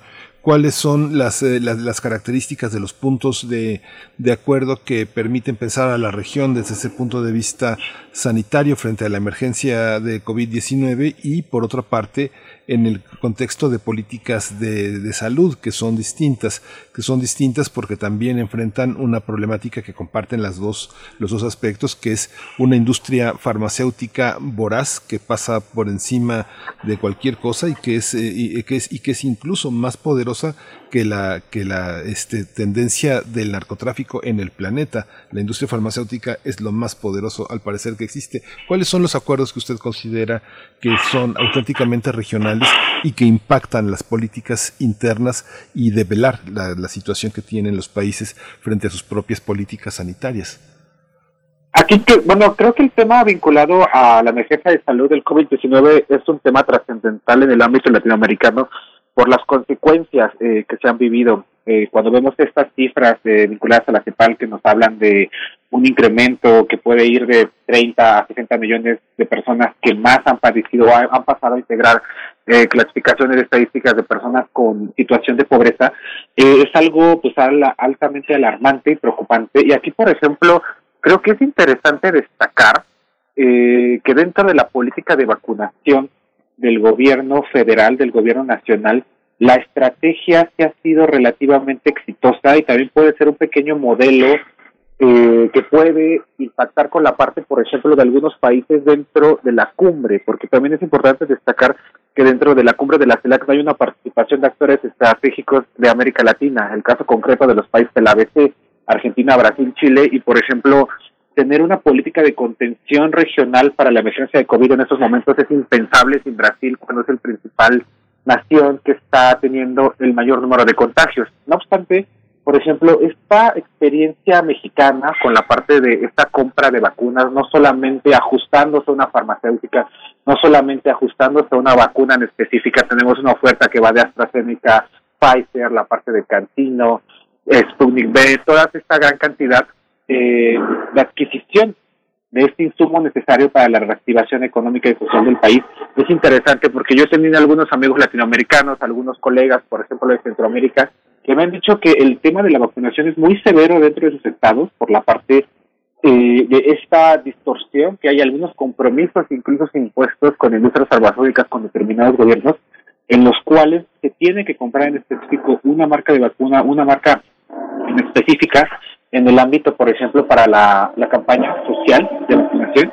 Y en este sentido creo que sí hay como que una, un buen ejemplo en el ámbito eh, mexicano de que si bien nuestra vacuna, nuestra campaña de vacunación no ha sido tan exitosa como puede decirse en países europeos Estados Unidos, sí podemos dar un panorama más abierto y creo que precisamente eh, también es importante destacar a lo que dijo el buen colega Roberto, aunado a la participación de China, aunado a la participación de un representante eh, de la Unión Europea, la participación de Antonio Guterres, el secretario general de las Naciones Unidas, que puede tener énfasis que precisamente América Latina es una de las regiones que más han padecido esta pues división eh, de clases sociales a nivel internacional, en el cual, por ejemplo, los países de la región se han visto fuertemente afectados por este cártel eh, de empresas farmacéuticas que de alguna forma venden a discreción y que se dejan guiar por intereses económicos, estimado Miguel Ángel. Y, por ejemplo, creo que puede ser muy importante la iniciativa COVAX en el marco de Naciones Unidas para tener mejores, mayores acuerdos y una mayor eh, estrategia coordinada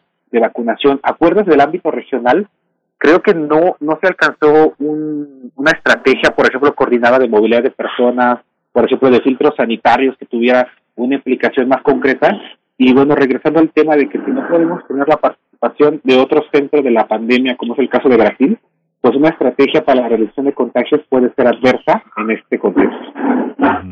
Hay una, hay muchas gracias, este maestro Juan Aguilar. Hay un aspecto, hay un aspecto que, que, se mencionó ya en la mesa, eh, Roberto Antonio Gutiérrez, sobre el tema de los medios. Hay una parte en la, en la que se puede pensar que es, es un, es un éxito mediático. Sin embargo, hay toda una serie eh, de, de, presencias en distintas redes sociales y medios de información tradicionales, convencionales, en los que se cuestionó severamente la participación de Maduro. Digamos que ayer comentaba que entre las notas más más interesantes de, de, los analistas internacionales era si Maduro traía cubrebocas o no, pero esta, esta, esta visión también auspiciada por una prensa que recorre el continente, que es una, prensa, una prensa muy ligada a las prácticas eh, de relación entre Estado y poder, Estado y, prensa, que representa la sociedad este, latinoamericana de prensa, que va desde la Nación en Argentina hasta el Universal en México, ¿cómo la considera? Hay una parte en la que los estados latinoamericanos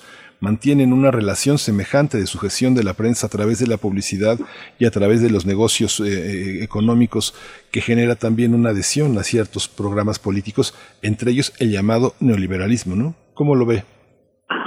Así es, Miguel Ángel. Sí, bien, lo acabas de mencionar, hay, una relación eh, implícita y muchas veces abiertamente expresada por parte de los medios con, pues, a que de quienes los financian, de dónde viene ese financiamiento para, para pues tener ciertas posturas y, yo lo relacionaría un poco también, por ejemplo, con estos financiamientos que existen también pues de parte de Estados Unidos a través de la de la agencia la, esta conocida agencia para la para la ayuda que es eh, la OSAI y además igual retomando un poco el tema de lo de instituciones y ahora que estamos hablando de, de, OEA etcétera eh, si bien eh, en el caso pues, genérico de la OEA pues también yo lo, yo lo, vincularía a esta parte de los medios del trato que tienen los medios con como con ciertas posturas políticas de ahora que fue eh, esta llegada que hasta cierto punto se manejó como una llegada sorpresa lo que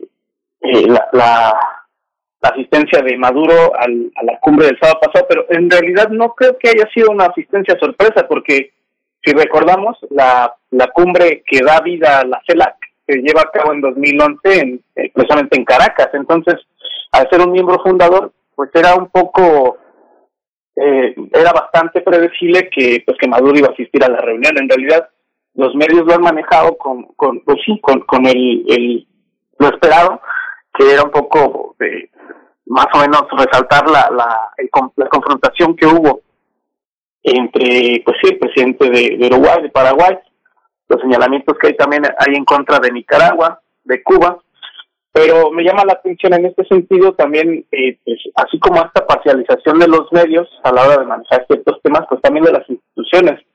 La, la respuesta que dan estos países, en el caso de Cuba y Venezuela, en contra de, pues, de las instituciones que, que también están siendo parciales con respecto al, manejo de las situaciones políticas en América Latina. Específicamente, hablando de la OEA, ¿qué sucede con, con este manejo?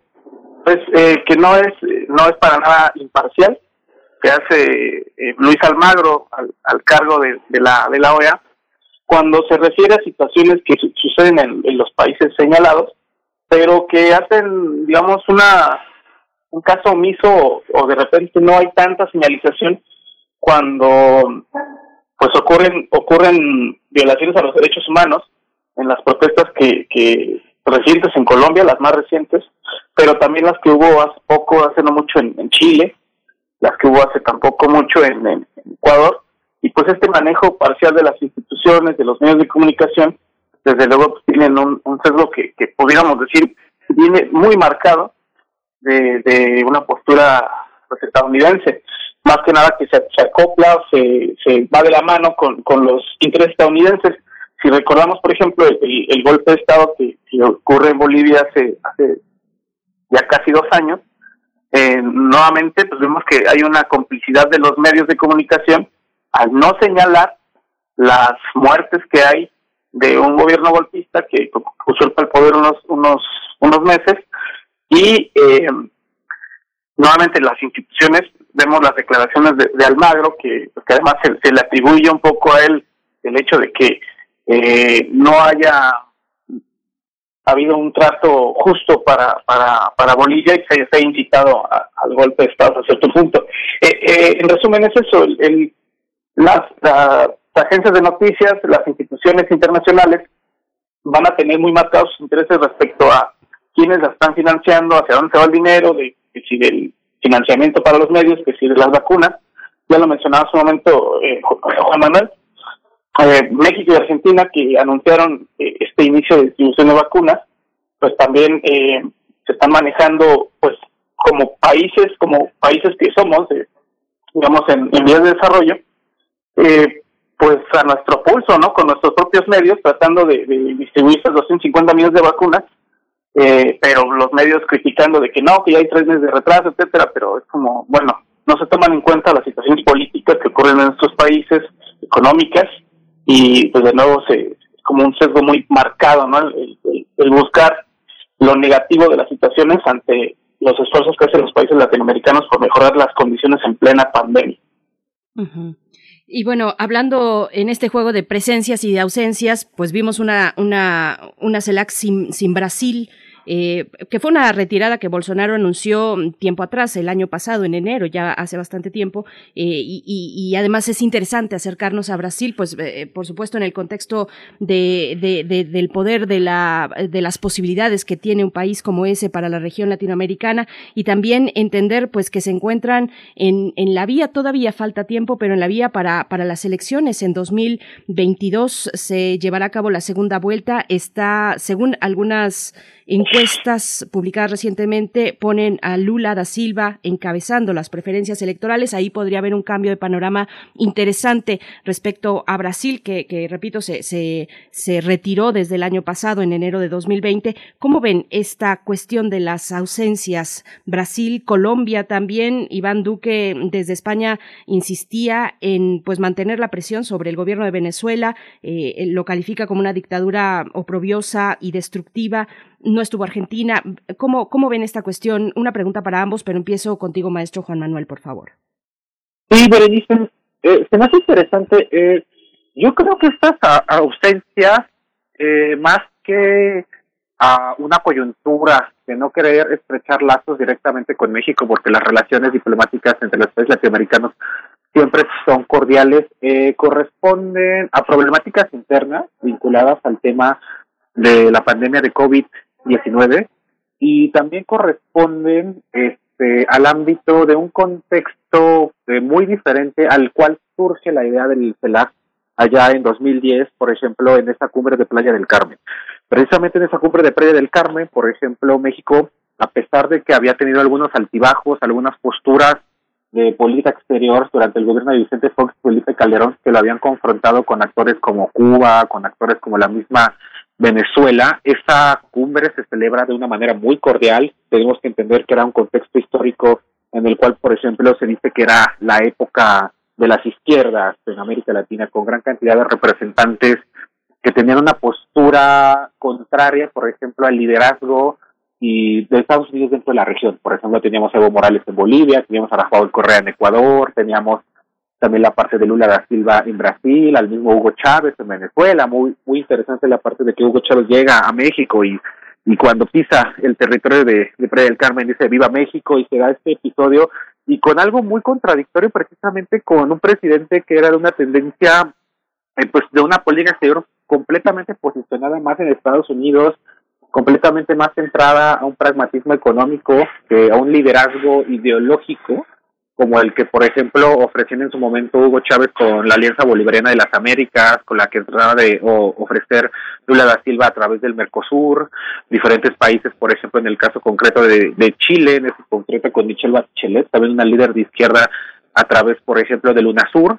Entonces, ahí, por ejemplo, destaca cómo está esta cordialidad, cómo incluso Álvaro Uribe, un presidente de, de Colombia de derecha claramente confrontado con el gobierno de Hugo Chávez. Acepta sentarse en la misma en la misma mesa a pesar de que hubo ese intercambio de, insultos entre eh, Hugo Chávez y Álvaro Uribe en el que le dijo vete al diablo y todo esto que también fue muy muy sonado en la prensa entonces ahí por ejemplo vimos un, un entorno dividido por gobiernos y posturas políticas en esta CELAC obviamente en la confrontación por ejemplo entre los grupos de Mario Benítez y la parte, por ejemplo, del el presidente de Uruguay contra actores en concreto como Daniel Ortega, como por ejemplo la parte de Miguel Díaz Canel, como la parte del mismo Nicolás Maduro, eh, nos pone una, un, un contexto mucho más tenso que el que vivimos en esa cumbre de Playa del Carmen.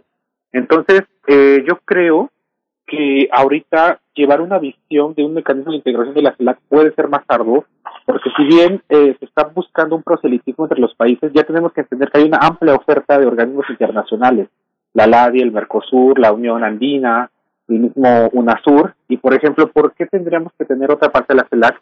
Eh, ¿qué, ¿Qué podría cambiar de la dinámica de esos organismos internacionales que existen? Y más que nada, sería el tema de la voluntad política. Y con este contexto tan dividido dentro del marco de la CELAC, creo que va a ser muy, muy adverso que esta propuesta del, del presidente López Obrador de construir una Unión Europea Latinoamericana, pues suena bien en las palabras, pero creo que no se entiende eh, el contexto real de qué esfuerzo implica construir ese tipo de instituciones.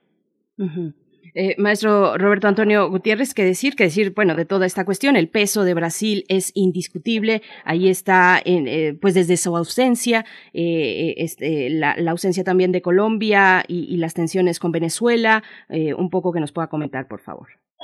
A, a mí, me, sí, yo, estoy muy completamente de acuerdo con lo que dice Juan Manuel a su momento. sí hace eco estas ausencias si recordamos ahorita hay una crisis política en Argentina también por el hecho de que pues cinco ministros de, de, de presidente renuncian por pues por los malos resultados que hay en, la, en las elecciones, en las elecciones intermedias. Y, y bueno, ¿qué sucede? Como lo que mencionaba Juan Manuel, pues con, con Brasil, ¿no? Se requiere, se requeriría que Brasil esté dentro de este importante organismo porque, pues por el peso del país, no solamente por su tamaño, por su población, sino por las propuestas que históricamente han acompañado la, a la a la Cancillería de, Brasil hacia los organismos latinoamericanos.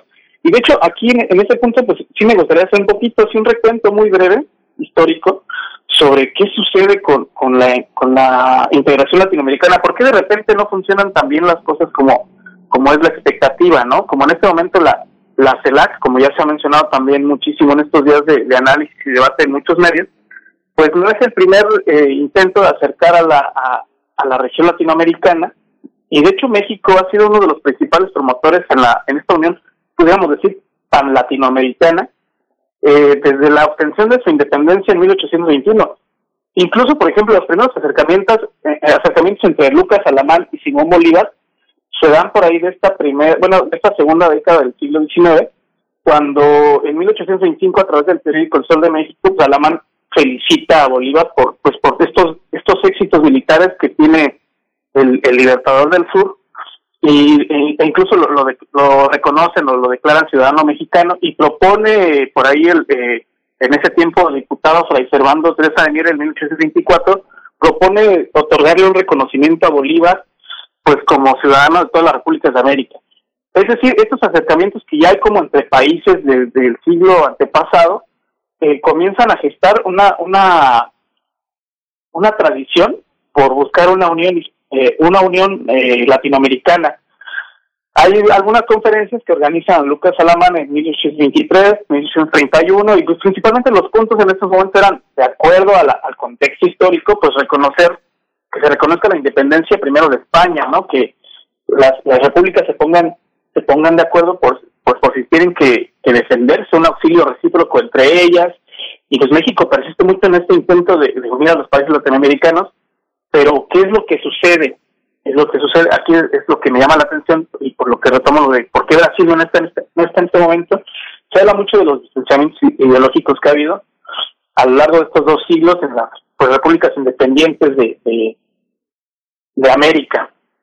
Si bien Brasil fue de los últimos, y no es que el último país en América Latina en independizarse, eh, estas convenciones hispanoamericanas han tratado de, hacerse un poco al margen de Washington, pero precisamente Washington ha promovido pues un poco la, desunión, al grado de que en 1890 pues se logra dar la primera conferencia internacional panamericana, que ahora sí va a ser, ese va a ser el antecedente de la OEA. Eh, sabemos que Estados Unidos tiene el interés de mantener pues el control sobre la región a través de un organismo que se crea en 1948 cuando se suscriben pues eh, algunos de estos países entre ellos desde luego México Colombia Argentina etcétera y, y pues esta OEA entra en vigor en 1951 pues, tiene un, un, una una historia pues bastante cuestionable porque si recordamos también eh, pues el, el debate que México propone en la mesa desde 1959 hasta 10 años después, pues es la, el cese al intervencionismo que ocurre de parte de los Estados Unidos en la región. Eh, sabemos como Cuba es expulsada eh, por esta, este apego a las doctrinas marxistas-leninistas en la cumbre de, Uruguay en 1962. México y Brasil votan en contra de la expulsión de de Cuba, ahora que mencionamos a Brasil. Es decir, la importancia de Brasil no deja de estar presente en muchas de las cumbres y convenciones, tanto de la OEA como en este caso, la, desgraciadamente, el, la ausencia de, de, Brasil en la CELAC. Y, y precisamente esto, esto que decimos de por qué la OEA, por qué la, la CELAC, hay un cuestionamiento que se ha hecho ahí en estos días de sustituir a la OEA y hay muchas razones que, que, que validan esta esta tesis de por qué sustituir a la OEA. Pues si, si tomamos en cuenta pues que también la OEA durante la, la segunda mitad del siglo pasado eh, silenció los casos de las dictaduras latinoamericanas como la de Videla en Argentina, la de Sosner en Paraguay, la de Somoza en Nicaragua, eh, eh, Hugo Baza en Bolivia, Carlos Pérez en Venezuela, etcétera, etcétera, etcétera, podemos decir, podemos seguir así con todas. Hay, hay una especie como de complicidad con, con gobiernos que, que van acorde a los intereses estadounidenses, ¿no? Eh, la elección de la, la elección y la reelección de Almagro, pues también causa, sigue causando como esas discrepancias con los países que integran a la OEA y finalmente el, el cuestionamiento de si la OEA debe seguir o no, pues también se debe un poco a que pues sigue ahí la OEA por pues por la, el deseo de los Estados Unidos, ¿no? El presupuesto de los Estados Unidos que eh, recordemos que Estados Unidos y Canadá pues casi el 90% del, del financiamiento a la OEA pues viene de estos dos países nada más. Entonces para mantener ahí cierta presencia latinoamericana, ahora será muy, inter muy interesante ver qué es lo que va a proceder en los siguientes días o meses, pues con la nueva puesta en marcha de un plan para, pues si no sustituir a la OEA, por lo menos sí volver el órgano más importante de, comunicación latinoamericana a la CELAC y posiblemente pues ya formar un organismo formal con sede y todo este este, asunto necesario para su operación. Sí, muy, muy, muy interesante todo este, todo este tema que además, bueno, ustedes lo, lo, lo hacen más, más, más complejo e interesante de lo que pudimos ver en las, en las acciones. Pero yo quiero preguntarles, piense que pienso que normalmente cuando se trata de desacreditar la visión del presidente se le, se le dice que es anticuado, se le compara con López Mateo o con Mateos o con Echeverría. Sin embargo, yo creo que los problemas que enfrenta ni siquiera Echeverría los pudo imaginar con todo y que creó un centro de estudios, el tercer mundo, eh, con destacados investigadores que tenían como tarea imaginar el futuro latinoamericano. Hay una idea interesante que es el tema que es el tema de lo indígena. El tema de lo indígena no lo pudieron imaginar como se plantea hoy y que justamente México lo enfrenta de una manera singular en relación también a la multiplicidad de problemas indígenas que enfrentan países como Bolivia, Perú y Chile. En el, en, y, y, el propio Paraguay, Brasil, con el tema no solo del SARS-CoV-2, sino de la situación del tratamiento del agua, la minería, la emergencia del cuidado de los bosques. Y la otra parte es la parte ecológica. ¿Cómo observan ustedes, por ejemplo, un país que todavía protege la minería frente a iniciativas centroamericanas y latinoamericanas que ya la prohíben. Este, eh, empezaríamos como por el primer punto, este maestro Juan Manuel Aguilar, el tema de lo indígena, ¿cómo lo observa usted en esta en esta reunión de la CELAC, ¿qué, tan, qué tanta importancia tiene y qué tantos puntos en común puede tener México con la región? Y creo que acá, por ejemplo, es importante destacar que esta agenda eh, ha perdido un fuerte posicionamiento y, por ejemplo, precisamente alguien que podía llevar la batuta, un liderazgo fuerte implícito dentro eh, de esa discusión, era el caso concreto de Evo Morales. Por ejemplo, había una, un fuerte discurso interesante de Evo Morales por la, la reivindicación eh, de, de los grupos étnicos dentro de América Latina. Que, por ejemplo, cuando se da este abrupt, esta abrupta salida de Evo Morales de la presidencia de Bolivia, pues se pierde una agenda importante y, por ejemplo, es importante destacar que incluso en el mismo marco, por ejemplo, del Mercosur, del UNASUR, no hay agendas tan fuertemente vinculadas. Hay pequeños organismos eh, de intercomunicación, de representación de grupos étnicos nacionales dentro de este organismo para crear un diálogo dentro de estos procesos de integración e impulso económico, pero no es una agenda que haya tenido la justicia y la representación social. Ahora también, por ejemplo, cuando llevamos esto al ámbito de la misma Organización de los Estados Americanos, vemos que hay una oferta de programas de trata de personas, una oferta de programas de ciberseguridad, de programas de Estado de Derecho, de reivindicación de derechos de la mujer, pero exactamente están muy, muy ausentes esta, estas áreas eh, representadas por la parte de la reivindicación de estos grupos históricamente representativos que son parte del pasado histórico dentro de la región latinoamericana. Y pues hay, por ejemplo, el que yo considero podría llevar una batuta, eh, podría ser Pedro Castillo, pero también, por ejemplo, en la parte eh, de, de la CELAC eh, es un área de oportunidad que creo que no fue explotada al máximo y que, por ejemplo, fuera de algunos presidentes, eh, no vemos este componente trascendental de estos grupos, de su representación dentro por los eh, jefes de Estado que asistieron a la cumbre. En el ámbito del cambio climático, pues creo que pues, ahí es muy controvertible por la misma postura, por ejemplo, no solo de las mineras, eh, en el ámbito de los países que todavía defienden este tipo de actividades, sino por ejemplo de la política energética que está manejando México. Entonces, pues es muy controvertible cómo hay una política vinculada a la reactivación de combustibles fósiles, por ejemplo, la parte muy polémica del carbón de la política nacional de México, y pues precisamente que el canciller Marcelo Ebrard salga a decir que es uno de los puntos representativos eh, de la parte de, de los acuerdos de la CELAC, pues es algo que causa mucha controversia cuando la misma Unión Europea ya está diciendo que va a imponer sanciones eh, por, por contaminantes a México por esta política que va en una línea contraria, por ejemplo, incluso a lo mismo que ha dicho Estados Unidos hace algunas semanas. Eh, Joe Biden dijo que para 2050 se buscaba que la energía solar fuera la principal fuente de energía eh, en este país para 2050. Entonces, ahí eh, pues creo que sería muy sensible en tratar este tema, porque sí podríamos caer en, en alguna forma de polémica, incluso una forma de hipocresía de las formas de acción de política energética minera que se están tomando a nivel interno y lo que se está promoviendo en un ámbito internacional. Este maestro, maestro eh, Roberto Antonio Gutiérrez, en, ese, en este plano, un poco eh, eh, ahondando en lo que propone el maestro Juan Manuel Aguilar, la parte de eh, ecología, pensar también la minería, pensar el tema del agua y de los bosques, e implica también eh, tomar en cuenta a los grupos indígenas, a los grupos, a las culturas originarias como guardianes de todo este, de todo este universo y pensar en un turismo sobre todo más, eh, más humanitario, más eh, democratizado, no, no pensar en que el turista tiene la, como, como consumidor tiene la batuta en este concierto, como lo observa pensando en que América Latina es un gran concierto de, de turístico, de atracciones eh, naturales, que es lo que es el turismo de hoy, ¿no? La naturaleza. ¿Cómo lo observa en esta reunión, en el marco de esta reunión? Eh, sí, sí, claro, Miguel Ángel. Bueno, eh, es, es la, lo que acabas de mencionar es muy, muy cierto, pues buena parte de nuestro turismo se debe precisamente a a las atracciones que tenemos como, como subcontinente, eh, en el sentido de, de, los ecosistemas, de la, eh, de la gran fauna y biodiversidad que existen en, la región.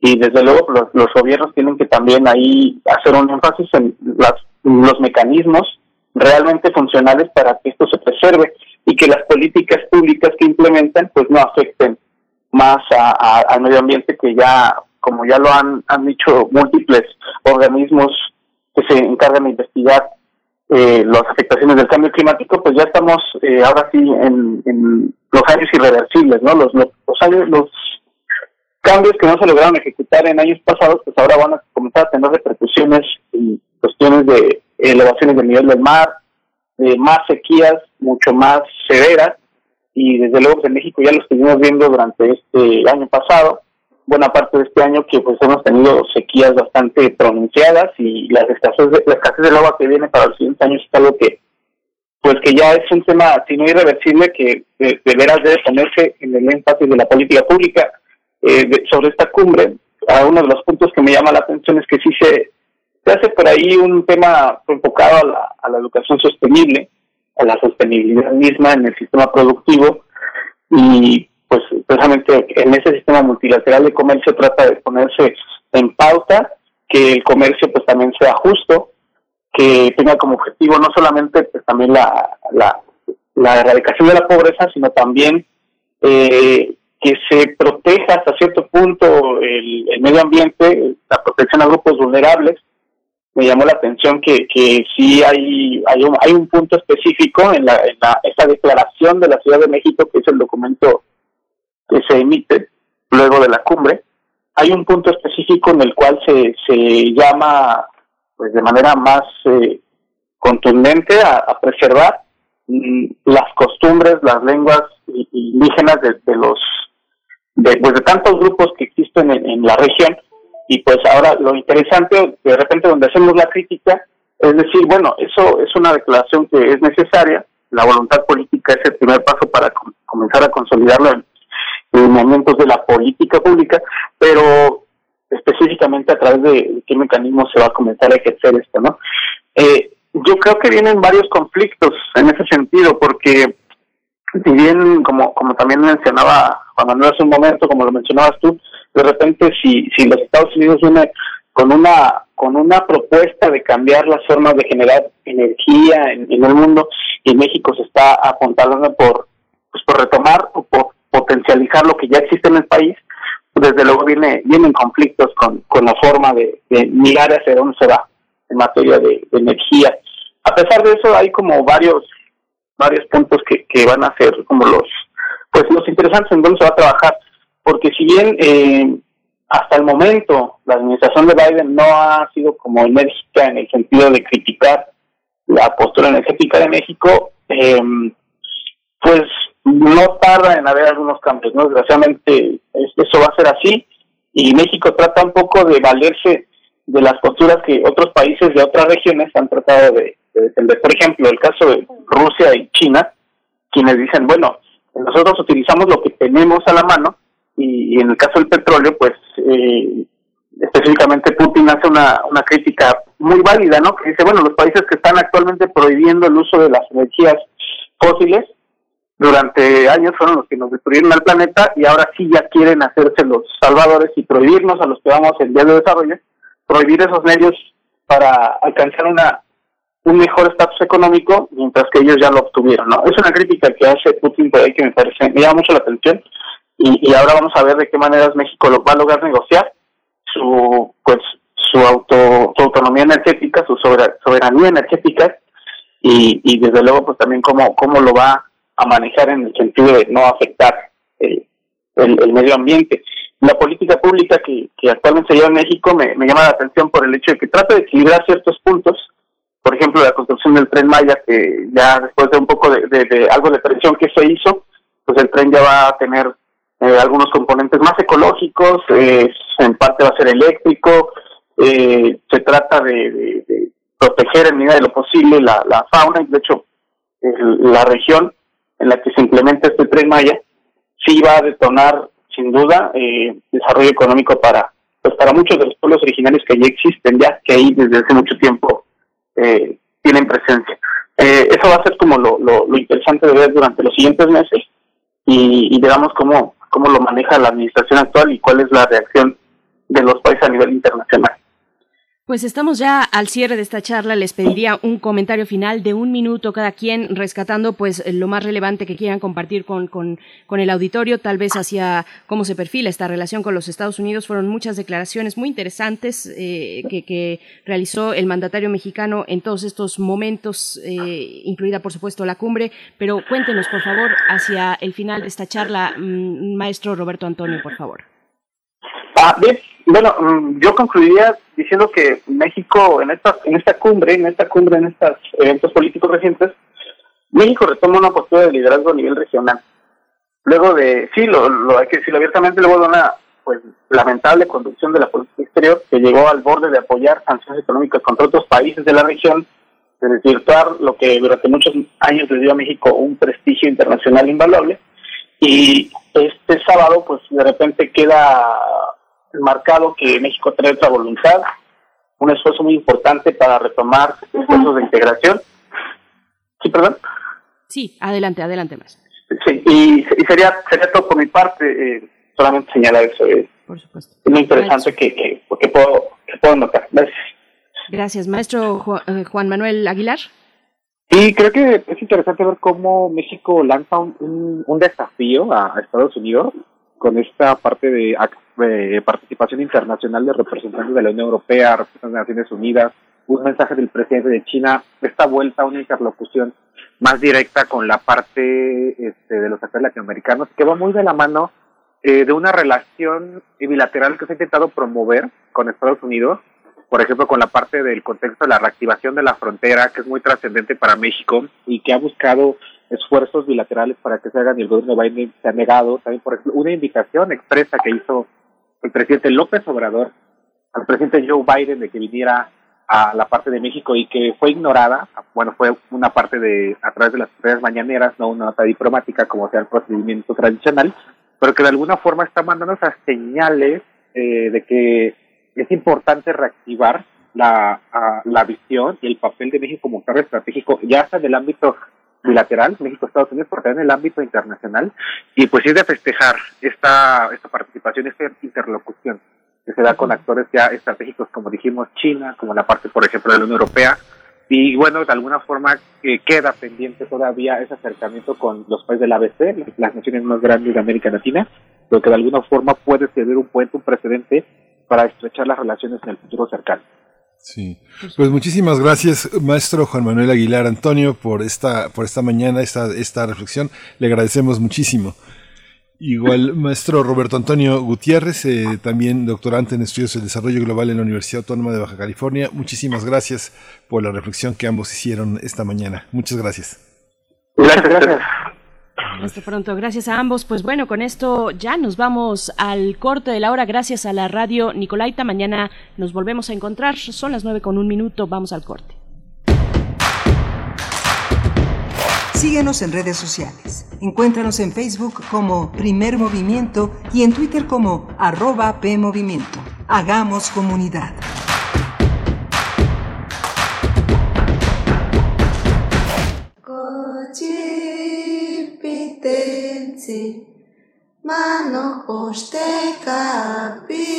Asómate a un mundo culturalmente diverso. Calme Cali, sexta temporada. Estreno jueves 7 de octubre a las 10 de la mañana por el 96.1 de FM. Radio UNAM, experiencia sonora. ¿De qué estás hecho México? Recuerda la fuerza de la gente que te fundó. En ti está el espíritu de la lucha, no por elección, sino por consecuencia. No elegimos ser guerreros. La adversidad nos hizo herederos de mujeres guerreras, de filósofos, ingenieros y emprendedores. En nosotros no cabe la derrota. Hoy más que nunca México, recuerda de qué estás hecho. Fuerza por México. ¿Te toca vacunarte contra la COVID-19? Antes de ir, come bien y toma tus medicamentos. No llegues con mucha anticipación. Hidrátate bien con agua natural. Si tienes dudas, visita mivacuna.salud.gov.mx. Recuerda, la vacuna te protege y protege a quienes queremos. Cuidémonos entre todos, vacúnate y no bajes la guardia. Gobierno de México. Este programa es público ajeno a cualquier partido político. Queda prohibido el uso para fines distintos a los establecidos en el programa.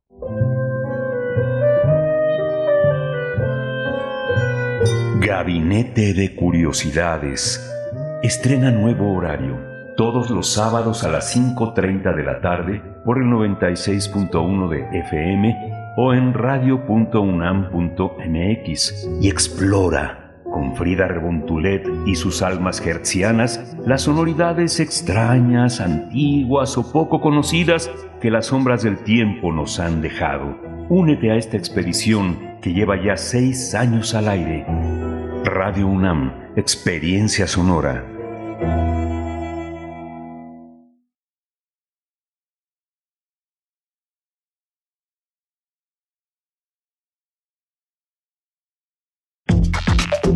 Alrededor de un tema siempre habrá muchas cosas que decir.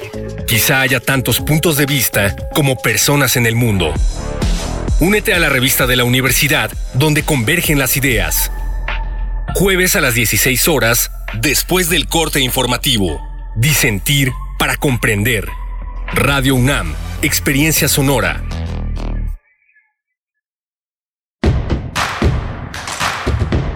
Encuentra la música de primer movimiento día a día en el Spotify de Radio UNAM y agréganos a tus favoritos.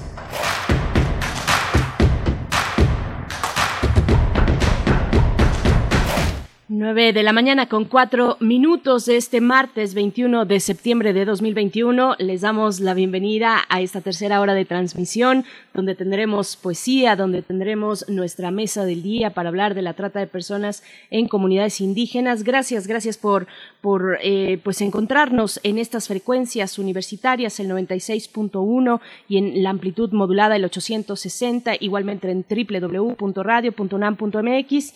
Eh, está esta mañana Socorro Montes en los controles técnicos, Frida Saldívar en la producción ejecutiva, el resto del equipo en sus puestos, Miguel Ángel Quemain en los micrófonos. Pues bueno, una mañana muy interesante con muchos contenidos, querido Miguel Ángel. Buenos días.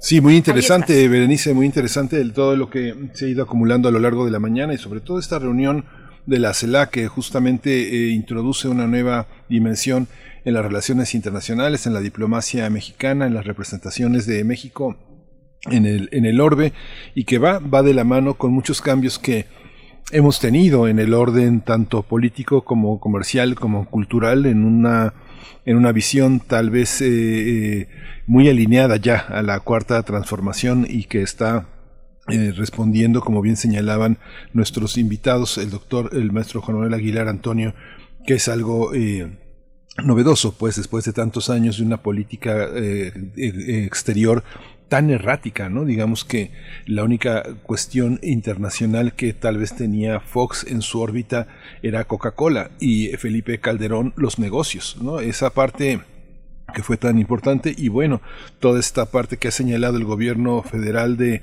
venta del país por parte de la administración de Peña Nieto, un, país a la venta que marcó las, las señas de identidad de una administración prista dedicada a recuperar lo perdido en los exenios del PAN y a, llenarse de nuevo las bolsas eh, con negocios internacionales que ponían muy en entredicho la política humanitaria de asilo de, eh, frente a la migración del país, con todo y lo que ha sido cuestionado la política migratoria de López Obrador frente al gobierno de Trump, que ha sido un capítulo también complejo, importante de analizar, ¿no?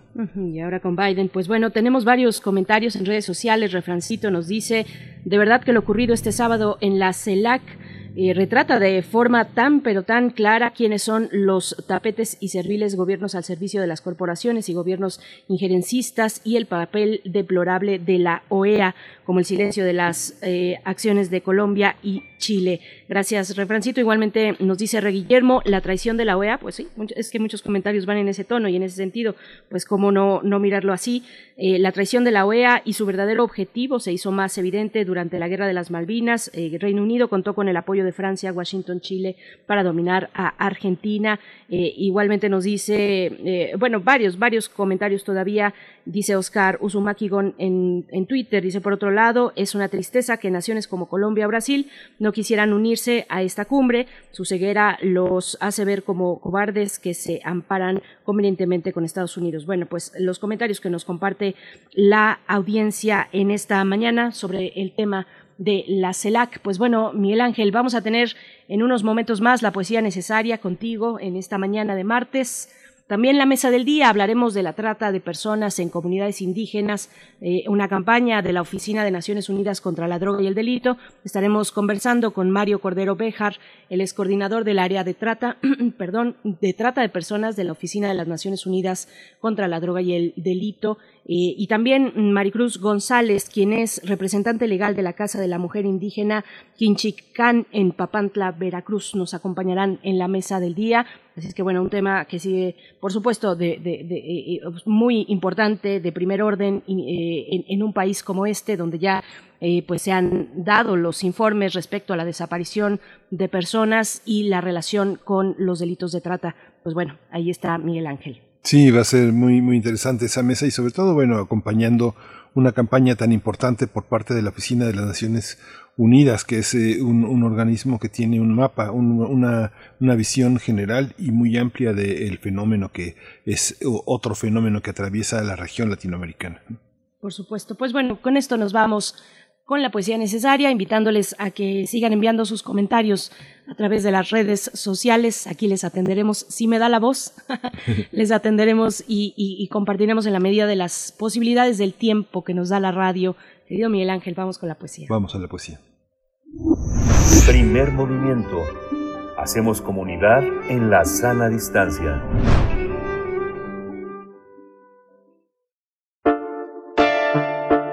Es hora de Poesía Necesaria.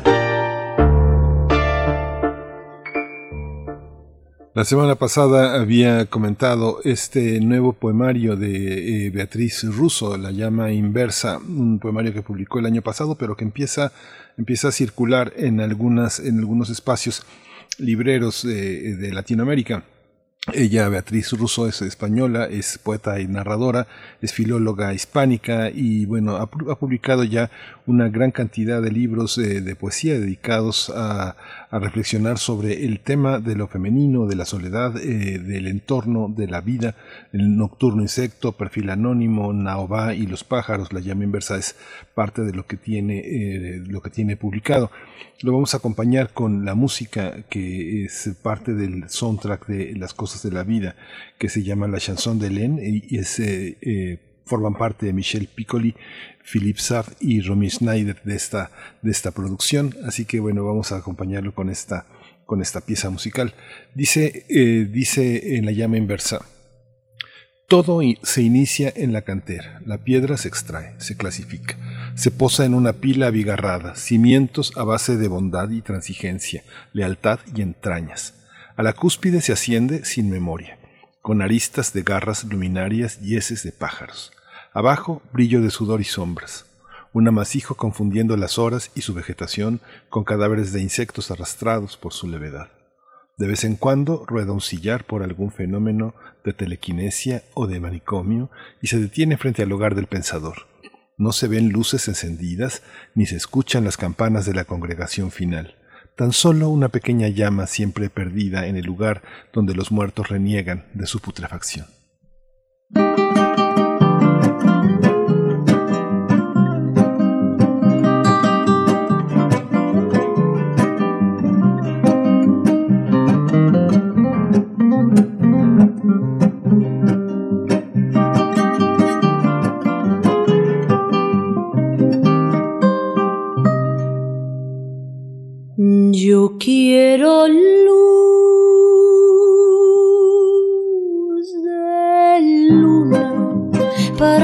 Noche triste, para pensar divina la ilusión que me trajiste, para sentirte mía, mía tú como ninguna.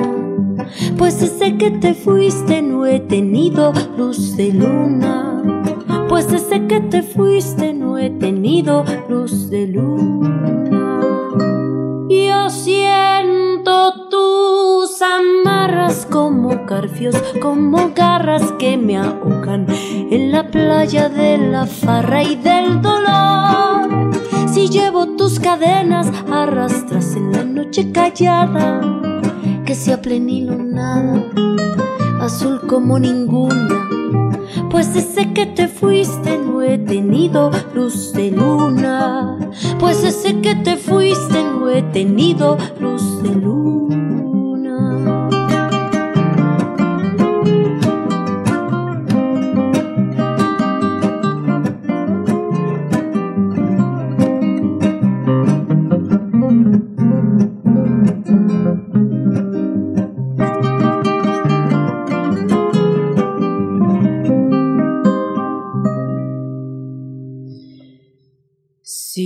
Ya no vuelves nunca, provincianita mía, a mi selva querida que está triste y está fría. Que al menos tu recuerdo ponga luz sobre mi bruma. Pues desde que te fuiste no he tenido luz de luna. Pues desde que te fuiste no he tenido luz de luna. Primer movimiento. Hacemos comunidad con tus postales sonoras. Envíalas a primermovimientounam.gmail.com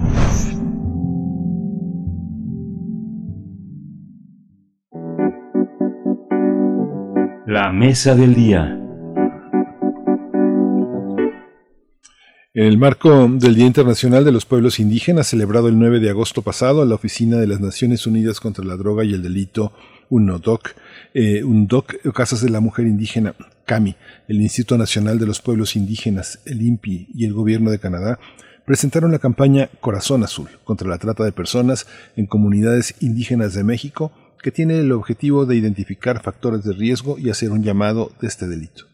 La campaña incluye materiales como spots de radio y televisión, animaciones, historietas y juegos de mesa traducidos al mixteco alto, náhuatl y alto tonaco, los cuales serán distribuidos en las comunidades indígenas de Baja California, Puebla y Veracruz para fomentar el aprendizaje y reconocimiento del delito de trata de personas. La campaña Corazón Azul fue lanzada en marzo de 2008 para crear conciencia respecto a este delito y su impacto en la sociedad al buscar reducir la vulnerabilidad de las potenciales víctimas de trata de personas en caso de explotación sexual y laboral, matrimonio y mendicidad forzada. Pues vamos a conversar esta mañana sobre la trata de personas en comunidades indígenas, sobre esta campaña Corazón Azul.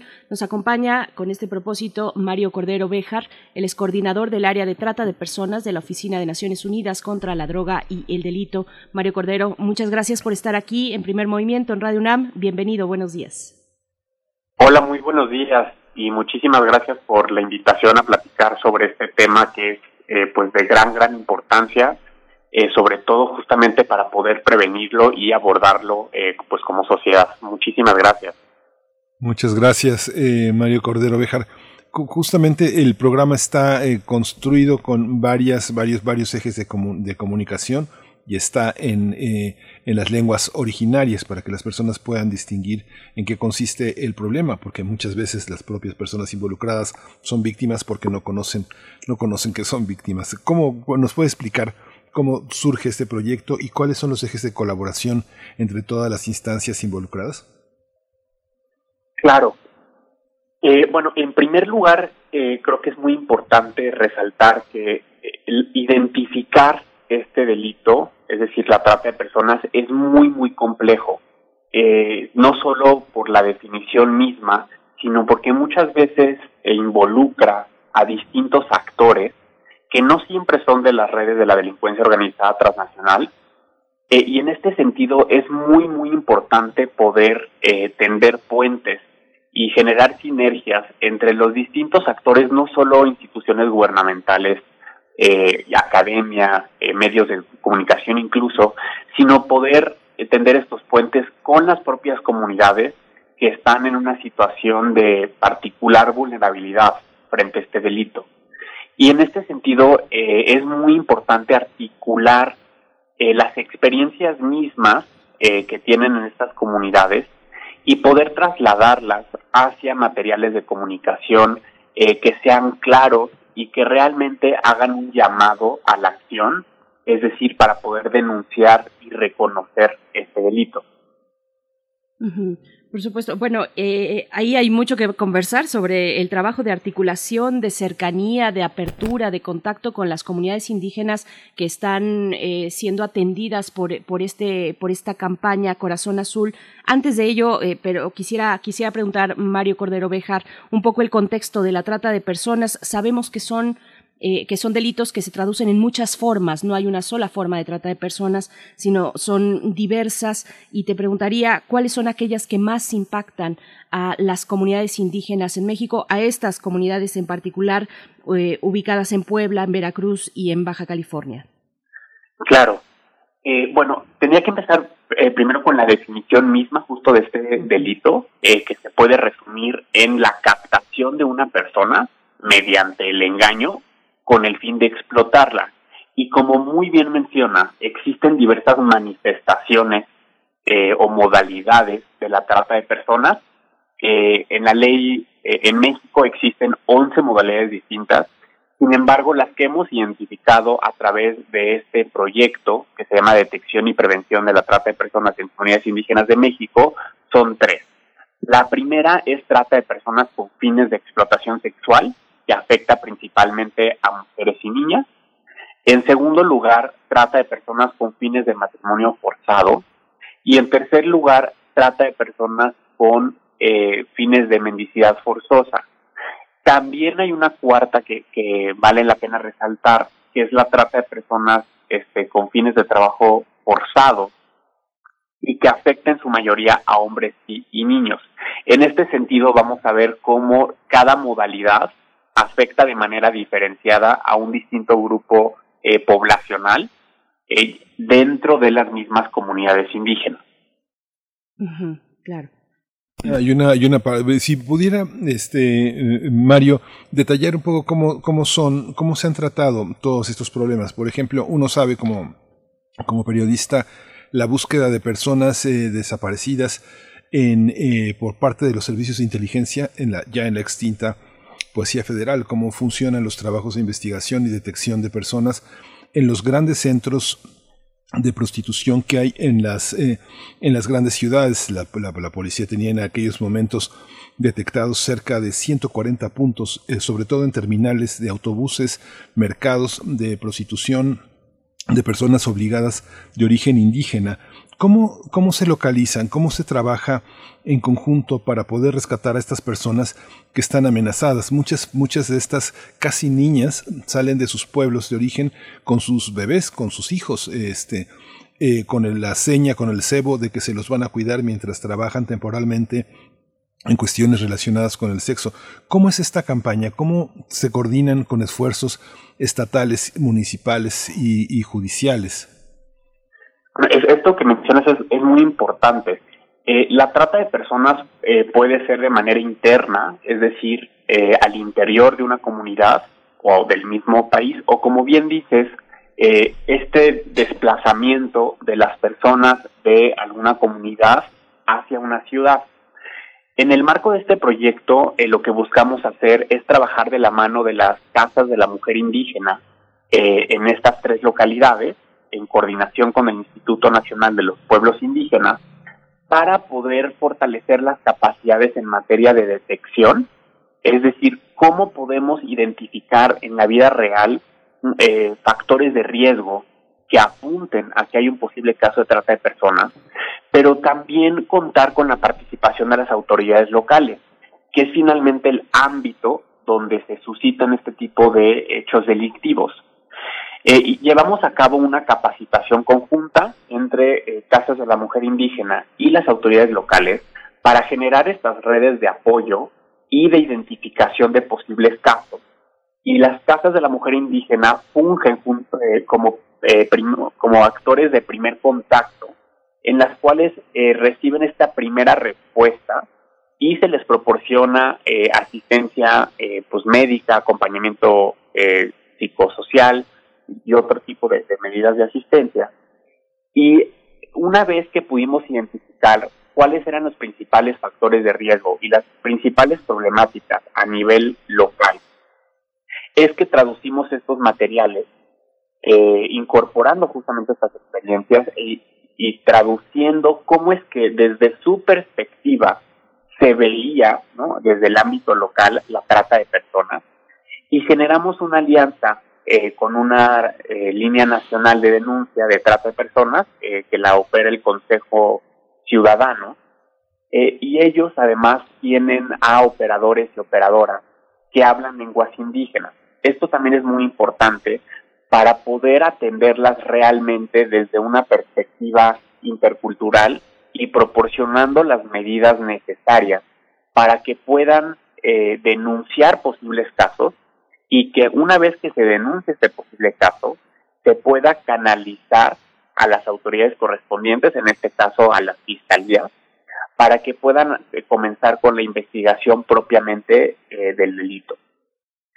Por otra parte, eh, resaltaría que este, eh, esta campaña, Corazón Azul, involucra también al sector privado, es decir, la estrategia de difusión tiene contemplada poder difundir los materiales en los distintos puntos de contacto, como bien se mencionaba anteriormente, que incluyen no solo estos centros de transporte, pero también a lo largo de las rutas por donde se pueden desplazar las propias víctimas o incluso antes de que lleguen al punto de destino. Eh, se tiene una eh, contemplado también eh, distintos canales como lo son las radios locales, que son los principales medios por los cuales se escuchan las noticias, eh, también por supuesto eh, plataformas digitales para eh, los niños, niñas y adolescentes. Y la idea, eh, y retomando esta articulación de esfuerzos, es poder amplificar la propia voz de las comunidades indígenas para que desde su perspectiva y desde su cosmovisión se pueda identificar de manera más puntual cuáles son estos factores de riesgo. Mario Cordero, bueno, eh, una, una cuestión que me parece interesante también y que, y que raya en los límites de, de, de las estructuras culturales. Te pregunto sobre qué, qué los, def- los desafíos que supone, por ejemplo, atender la trata de personas al interior de una comunidad. Eh, el matrimonio forzado, por ejemplo, E- ese, ese sería nuestro, nuestro ejemplo tipo, pues, eh, porque media ahí ese componente cul- cultural que es difícil de desmontar. Eh, ¿qué- cómo, ¿Cómo ha sido esta experiencia? ¿Qué han recogido de las comunidades? ¿Cómo entender la protección a, niñas indígenas, a adolescentes indígenas vulnerables ante esta situación? Eh, mostrarles maneras distintas de entender los derechos de la infancia, de la adolescencia. Cuéntanos un poco vamos, de- teléfono. de esta cuestión. Y, y ya nos acompaña por aquí, ya la estamos escuchando, perdón Mario, eh, para, para Ajá, no. México. Eh, Está por aquí Maricruz González, eh, quien es representante legal de la Casa de la Mujer Indígena Quichincán en Papantla, en Veracruz. Ahorita iremos con ella, pero te compartía esta, pues, este asunto, eh, estos retos, estos desafíos, Mario Cordero. Claro. Eh, me parece que un tema clave y que ha sido transversal a lo largo del, proyecto es eh, poder tomar o retomar la identidad como un factor de empoderamiento y no como un factor de vulnerabilidad. Eh, es muy importante eh, resaltar que todo el trabajo que hacemos desde Naciones Unidas se incorpora una perspectiva de género y derechos humanos a través de los cuales podemos compartir eh, el conocimiento que, que, se genera, pero también escuchar eh, y, y de, verdad eh, poder absorber el conocimiento que se nos comparte desde las propias comunidades indígenas y que me parece que es muy importante y, y yo por eso siempre insisto mucho, eh, nosotros simplemente fungimos como una plataforma para amplificar y compartir el conocimiento. Sin embargo, las principales eh, actoras de este proyecto son justamente las casas de la mujer indígena y es a través de este diálogo que hemos podido entablar que hemos llegado a eh, pues puntos muy interesantes en donde se promueven los derechos de las niñas, los niños, eh, las mujeres, los hombres de cada grupo poblacional y real, identificando desde una perspectiva este pues muy muy real y muy aterrizada eh, cómo es que trabajando en conjunto podemos ayudar a empoderar a las personas y que ellos y ellas eh, sean agentes de cambio ¿no? a nivel local. Y bueno, por supuesto, está ya aquí con nosotros eh, Maricruz González, eh, la presento de nuevo, y es representante legal de la Casa de la Mujer Indígena Quinchicán en Papantla, Veracruz. Bienvenida, Maricruz, gracias por, pues, por encontrarnos aquí en este espacio. Eh, buenos días. Buen día, este, pues muchas gracias por, por la invitación, gracias por seguirnos tomando en cuenta en, en este gran proyecto a los que hemos sido partícipes ya desde hace varios años. Gracias, Maricruz. Pues bueno, cuéntanos, por favor, sobre ese trabajo, ese trabajo de años que han realizado, eh, en tu caso, desde la Casa de la Mujer Indígena, pues para difundir estos, esta campaña Corazón Azul, eh, para darle visibilidad, para hacer sensible a la comunidad ante el problema de trata de personas. Pues mire, bueno, pues empezaré. La Casa de la Mujer Indígena es un espacio en donde nosotras trabajamos, bueno, donde trabajan mujeres con otras mujeres. Entonces, trabajamos temas de violencia, violencia de género y cualquier otro tipo de violencia. En este espacio nosotras este, brindamos, junto con otras compañeras, asesorías tanto psicológicas, asesorías jurídicas, acompañamientos de trabajo social y este a las demás dependencias. Bueno, pues a nosotros se nos invita a participar en este proyecto sobre trata de personas a lo cual sin, sin dudarle aceptamos porque este confiamos en que es un un este es como que la plataforma como que el peldaño al que nosotros queríamos llegar para poder nosotras este trabajar este tema porque en principio pues teníamos grandes conocimientos porque pues es un tema que ya viene de años sin embargo es un tema del que no se habla mucho o no se hablaba mucho. Entonces a nosotros se nos brinda esa oportunidad junto con otras dos camis más el participar en este proyecto y este y pues bueno este aprendimos muchas cosas y y, y yo veo este esta campaña este proyecto como que nosotros somos el medio para llegar a las comunidades. Entonces ellos nos brindan a nosotras esas herramientas esos conocimientos que que nosotros necesitábamos.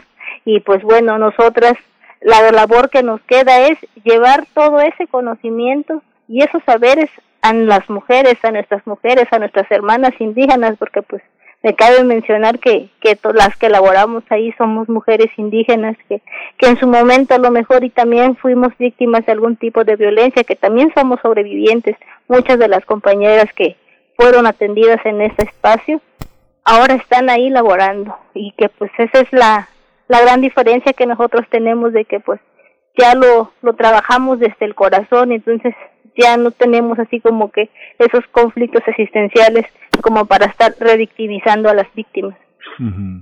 Maricruz, esta, Maricruz, esta sobrevivencia, el ser sobrevivientes, ¿se cruzan? ¿Ustedes en algún momento se cruzan con los verdugos, con los victimarios, con las personas que, que han tratado de hacerles daño? Eh, ¿Esas personas eh, las pueden observar, esa labor que ustedes hacen, como un estorbo para sus propósitos?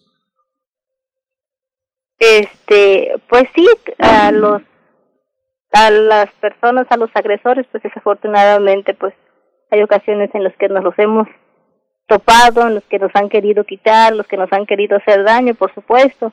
Inclusive han llegado agresores ahí a las mismas oficinas en las que nosotros laboramos pero pues bueno entendemos también que es parte de, de este trabajo y es este el riesgo que nosotras corremos que se supone que no tendríamos por qué correr ese riesgo si el estado garantizara la protección hacia hacia nosotras porque a veces este en ocasiones hemos trabajado solas y y por supuesto el riesgo latente está ahí.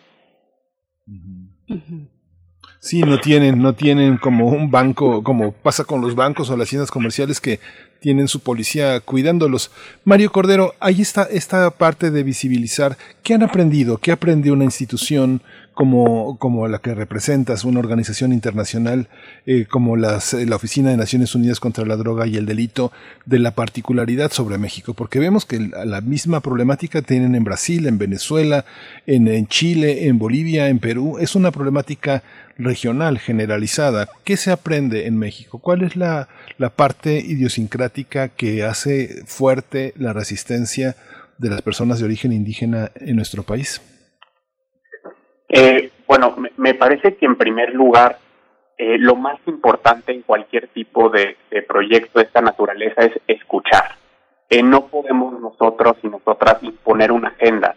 Realmente tenemos que poder dialogar y, por eso nosotros agradecemos tanto la, confianza que han depositado justamente las casas de la mujer indígena para poder compartir nuestros conocimientos, eh, aprender de ellas y realmente trazar una hoja de ruta en conjunto.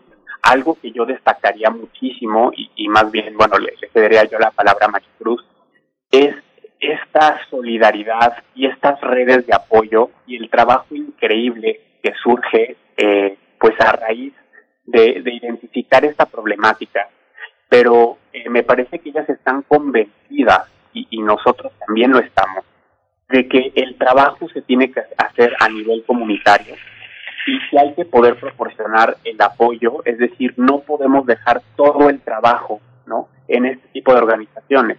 Es muy importante articular esfuerzos, articular eh, esfuerzos particularmente con las instituciones de gobierno, con las operadoras y operadores de y proporcionar acompañamiento eh, pues continuo y sostenible para que este tipo de iniciativas eh, no, no se caigan una vez que eh, termine el proyecto, es decir, dotar de sostenibilidad.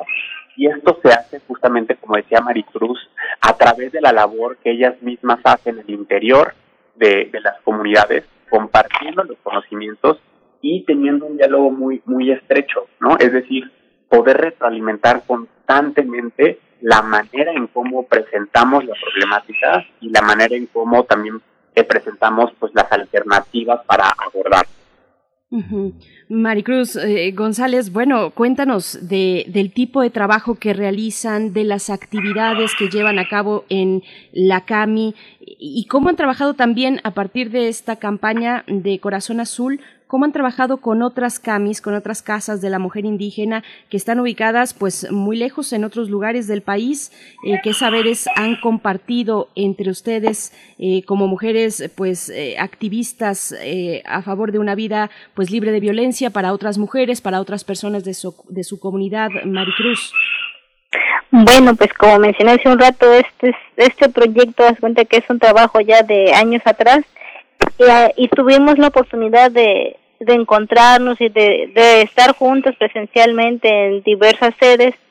Y este pues ahí fue cuando nosotros este participamos como usted ya lo mencionó dialogamos y compartimos esos conocimientos.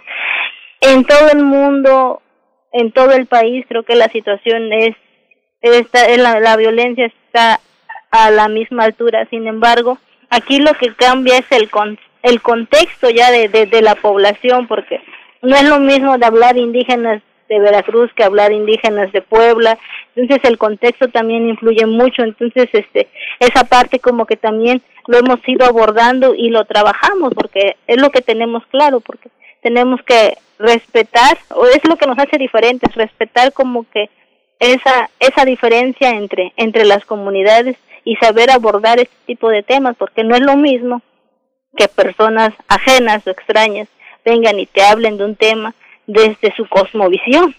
Aquí lo que nosotros aprendimos es hablarle a, a nuestras hermanas desde la cosmovisión de ellos, tratamos de ponernos al mismo nivel que ellos. Entendemos que no todas tenemos las mismas oportunidades, pero tratamos siempre estar al mismo nivel. Si hay que bajarse, pues nos bajamos. Entonces, igual con las otras compañeras, creo que este, en las reuniones que tuvimos utilizan la misma técnica, es la misma estrategia de, de abordar a, a las mujeres desde, desde su contexto claro. Eh, Mario Cordero, pues también, también coméntanos, por favor, sobre los materiales que han realizado en esta campaña, los que están por realizar. Eh, decíamos en la introducción que se presentarán spots de radio, de televisión, animaciones, historietas, juegos de mesa, con, con, con este elemento de la traducción fundamental eh, a las distintas lenguas originarias. ¿Cómo ha sido este trabajo de acompañamiento en la traducción y los tipos de materiales, Mario Cordero? Claro, muchísimas gracias. Pues eh, justamente, como, como bien decía Maricruz, es un trabajo de años en el cual eh, hemos podido entablar este diálogo específicamente a través de mesas de trabajo para poder recopilar eh, las distintas experiencias e historias de vida y entender también, pues, cuáles son los distintas o las distintas plataformas en las cuales se reciben estos mensajes eh, hablando, por ejemplo, de, televisión, de radio, incluso plataformas digitales para eh, jóvenes. Y es en este sentido y con base en este eh, diversos tipos de plataformas que hemos diseñado productos de comunicación traducidos a tres lenguas, que es Mixteco, Totonaco y Náhuatl, para poder realmente encauzar mensajes muy claros en donde se identifiquen los elementos del delito y también se proporcione eh, un número de ayuda, que en este caso es la línea eh, nacional contra la trata de personas.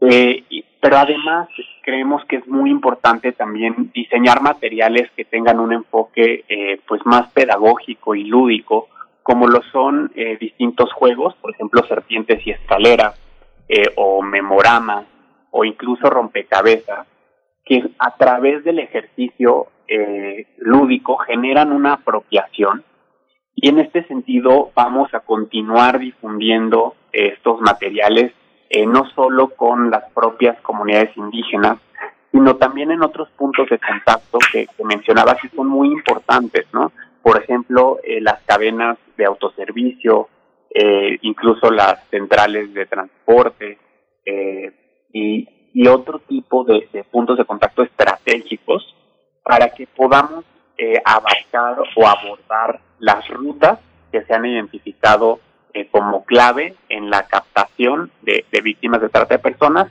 pero con un enfoque, como bien decía eh, Maricruz, desde la, desde la cosmovisión de cada eh, comunidad indígena.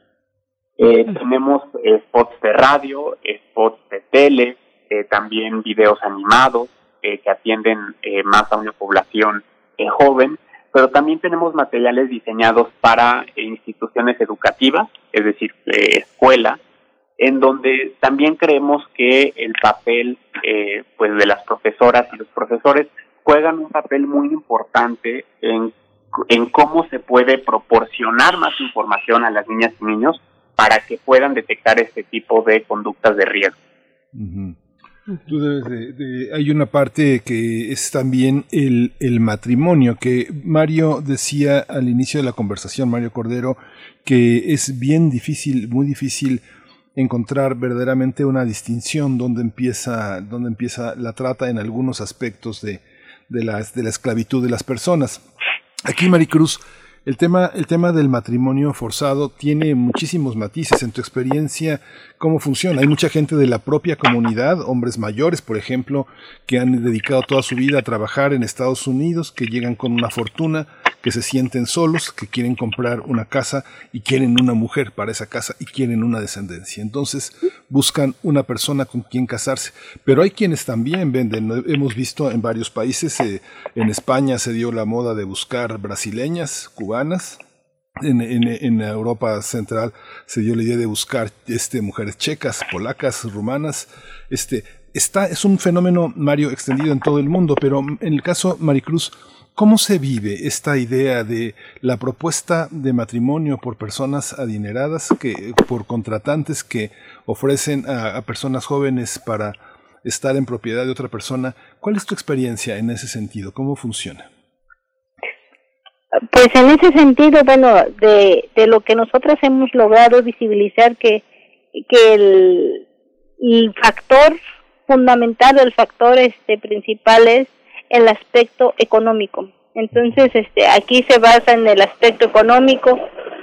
Por ejemplo, si, como usted ya lo mencionaba, si llega una persona con poder económico, con poder adquisitivo, que tiene, no sé, un vehículo, un, un algo que les puede ofrecer, por ejemplo, a, a una muchacha de 15 años, una jovencita de, háblese 16, 17 años, y pues se venden un mundo que, que a lo mejor viviendo en una comunidad no conoces, o sea, cosas nuevas, tecnologías, y desafortunadamente, pues, ese es el factor vulnerable que, que tenemos nosotras como comunidades indígenas, que, que pues el aspecto económico y las cosas actuales o, nuevas son como que el, el caminito que te llevan hasta, hasta esa comunicación de tener un, un matrimonio forzado de mediante el enamoramiento decíamos nosotros, y que pues te empiezan a hablar bonito, te empiezan a ofrecer, te empiezan a convencer y pues bueno, ahí se va dando este paulatinamente el proceso y, y pues al final lo que se concluye es este que pues una una al rato una niña de 15 años esté viviendo con una persona de 40 o de 50 años. María Cordero, hay una, hay una, hay un aspecto que ahora, bueno, escuchando conversar, eh, escuchando la, la conversación de Maricruz González, se da uno cuenta de que quienes protegen a otras personas necesitan protección. En esta área de, la, de esta oficina de Naciones Unidas, este, ¿hay manera de, generar como parte de la campaña protección para quienes protegen a las víctimas? Eh, me parece que este punto es, es, fundamental y dentro de este proyecto eh, la manera en cómo se ha abordado eh, este pues este tema son eh, dos estrategias. La primera es justamente poder dotar de conocimientos para identificar los factores de riesgo que pueden, eh, pues justamente menoscabar eh, eh, la seguridad y la protección de las personas que están, eh, pues trabajando en el día a día eh, con este tipo de casos.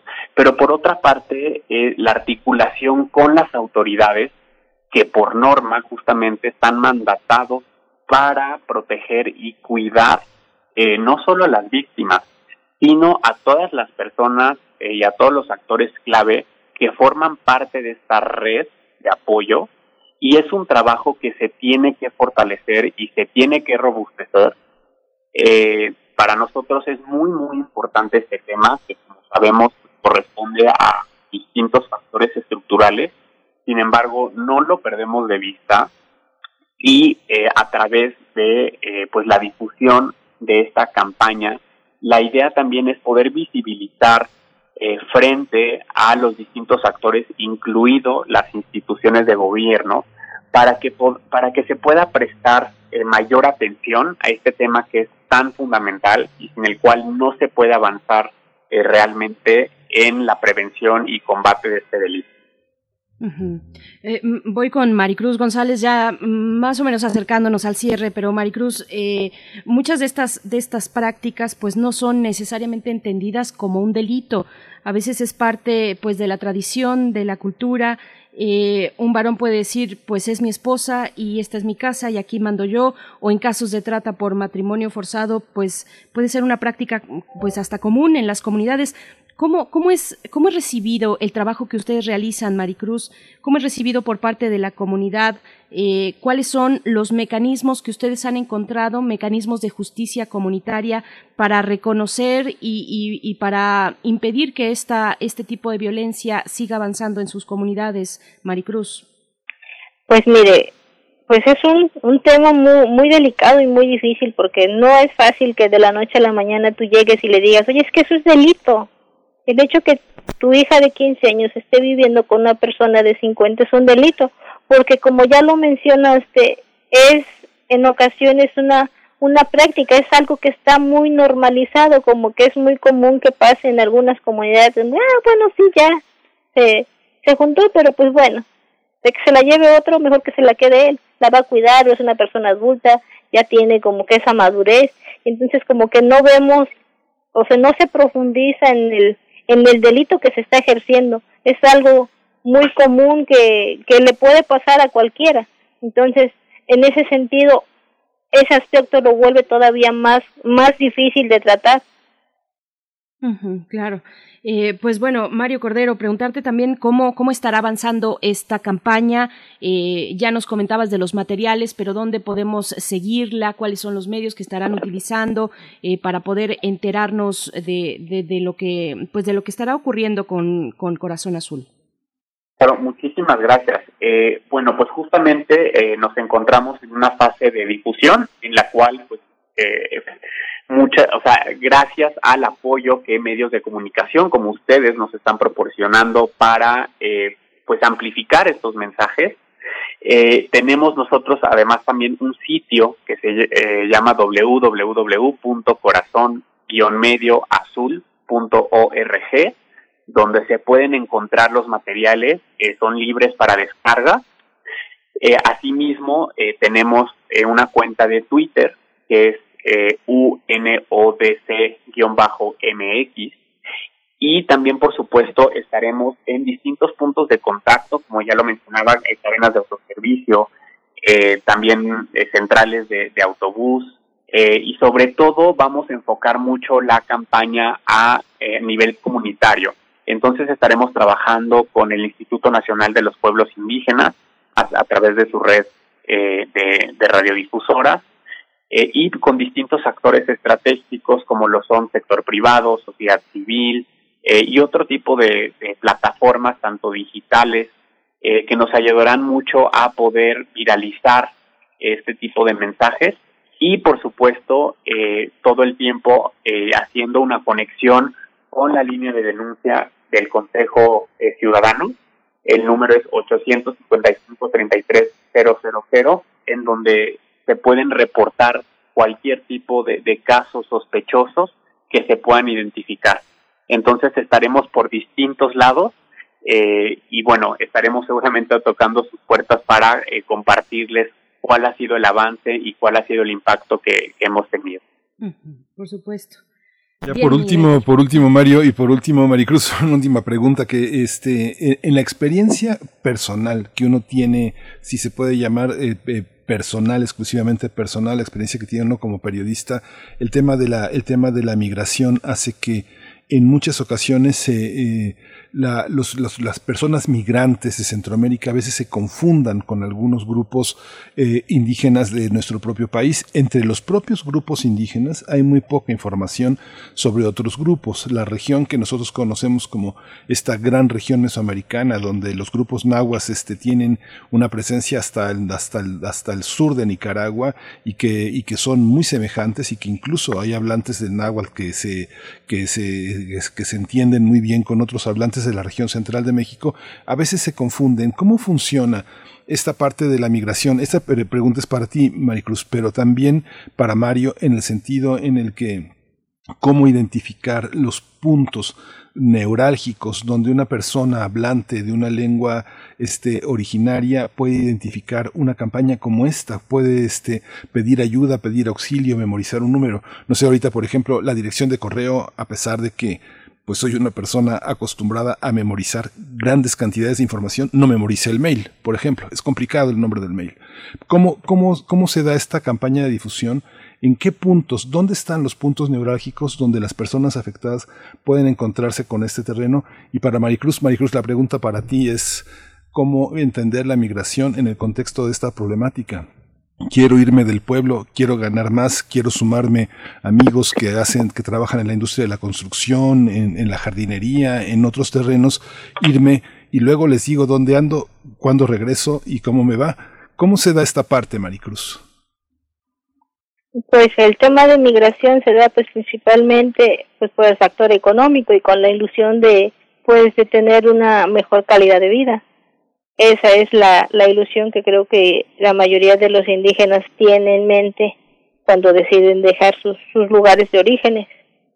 Pero pues en ocasiones durante el trayecto de, de las comunidades hacia el sueño americano pues pasan muchas cosas, pueden ser víctimas tanto de trata como de delincuencia organizada y pues influyen muchas cosas, pero la, la idea principalmente es ofrecerles una mejor calidad de vida a sus familiares, llámese hijos, papás, hermanos. Ese es como que el, el factor principal por el cual las personas emigran. Mario, ¿dónde poner, dónde poner los anuncios? Eh, ¿Afuera de un autobús? ¿Atrás de un camión de basura? No sé, ¿dónde, dónde, dónde se hace visible toda esta campaña, este gran esfuerzo para que las personas que están en una situación de peligro este, puedan abrir los ojos y pedir ayuda? Pero creo que eh, la estrategia de difusión está pensada justamente con un doble propósito. Por una parte es visibilizar esta, este hecho delictivo en distintos medios de comunicación masivos y por otra parte atenderlo de manera comunitaria, es decir, eh, a través de las propias redes de las casas de la mujer indígena, que realmente son quienes tienen el acceso y el contacto directo eh, de persona a persona para poder compartir estos conocimientos, pero por otra parte, como, como bien eh, lo mencionabas, en puntos estratégicos de contacto donde sabemos que las personas pueden realmente acceder a este tipo de información. Y eh, esto incluye desde las escuelas, centros de salud, instituciones educativas, tiendas de autoservicio, durante, en las rutas también que se utilizan de transporte, en las centrales de camiones y también hemos producido diversos materiales eh, que se utilizan en el día a día, ¿no? En materiales cotidianos como lo son eh, morrales, llaveros, eh, portacelulares incluso, eh, que tienen justamente el número de denuncia e información clave sobre qué es el delito y cómo se puede identificar y a dónde se puede acudir entonces, eh, no, no es necesario justamente eh, memorizarlo, son productos cotidianos que contienen esta información y que también se estarán distribuyendo con el apoyo de los distintos actores que tenemos a nivel comunitario. Por supuesto, pues bueno, queda hecha la, invitación y con toda esta reflexión que, les agradecemos mucho. Eh, Maricruz González, ha sido pues muy valioso poder escucharte esta mañana eh, con, mucha admiración por el trabajo que realizan en, la CAMI de, Papantla, en Veracruz. Te, agradecemos esta participación, Maricruz, eh, quien es, eh, bueno, representante legal de la Casa de la Mujer Indígena Quinchincán en Papantla. Gracias, gracias, Maricruz. Gracias, gracias por la invitación y pues a sus órdenes. Muchas gracias. Hasta pronto y muy buen día. Igualmente, Mario Cordero Bejar, coordinador del área de trata de personas de la Oficina de las Naciones Unidas contra la Droga y el Delito. Gracias por compartirnos esta campaña. Corazón Azul. Hasta pronto. Muchísimas gracias. Bien, pues, pues nos vamos a ir. Nos vamos, con música, nos vamos a ir con música, vamos a escuchar de eh, eh, eh, Romy Schneider esta vida, esta canción de las cosas de la vida, la canción de Elena. Ce soir, nous sommes septembre et j'ai fermé ma chambre. Le soleil n'y entrera plus. Tu ne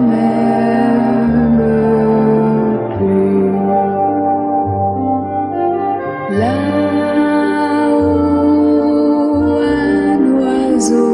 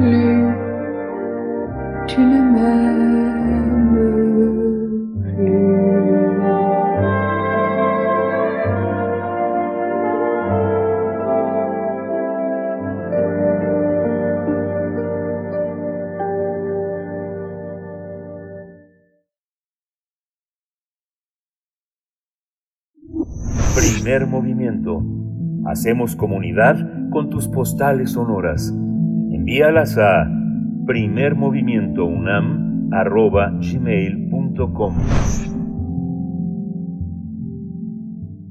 Ya son las 9 con 58 minutos, hora del centro del país, en esta emisión de martes 21 de septiembre que está llegando ya a su fin. Eh, querido Miguel Ángel, pues muchos, muchos comentarios eh, o, muchos, muchos elementos interesantes a lo largo de esta jornada. Les agradecemos a ustedes por su escucha, por sus comentarios en redes sociales. Si me permite nada más por aquí eh, lo que comenta Carmen Valencia.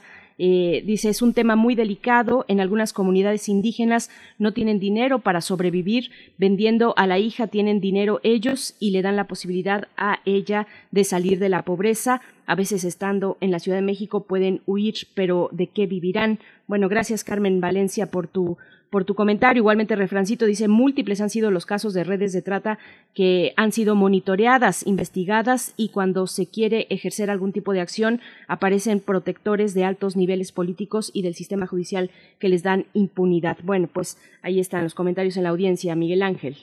Sí, es una situación de muchísima complejidad de la que tenemos que ir aprendiendo todos, educándonos todos, como hemos tratado de educarnos en las cuestiones de la diversidad sexual, de las cuestiones de género, de las luchas feministas, de las luchas indígenas, de los problemas infantiles, de las personas de la tercera edad, de las personas discapacitadas.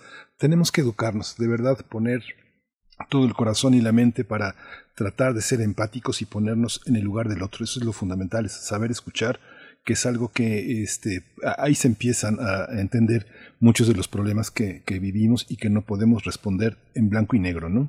Así es, reconocer los muchos rezagos y las deudas históricas de grupos pues más vulnerables unos que otros.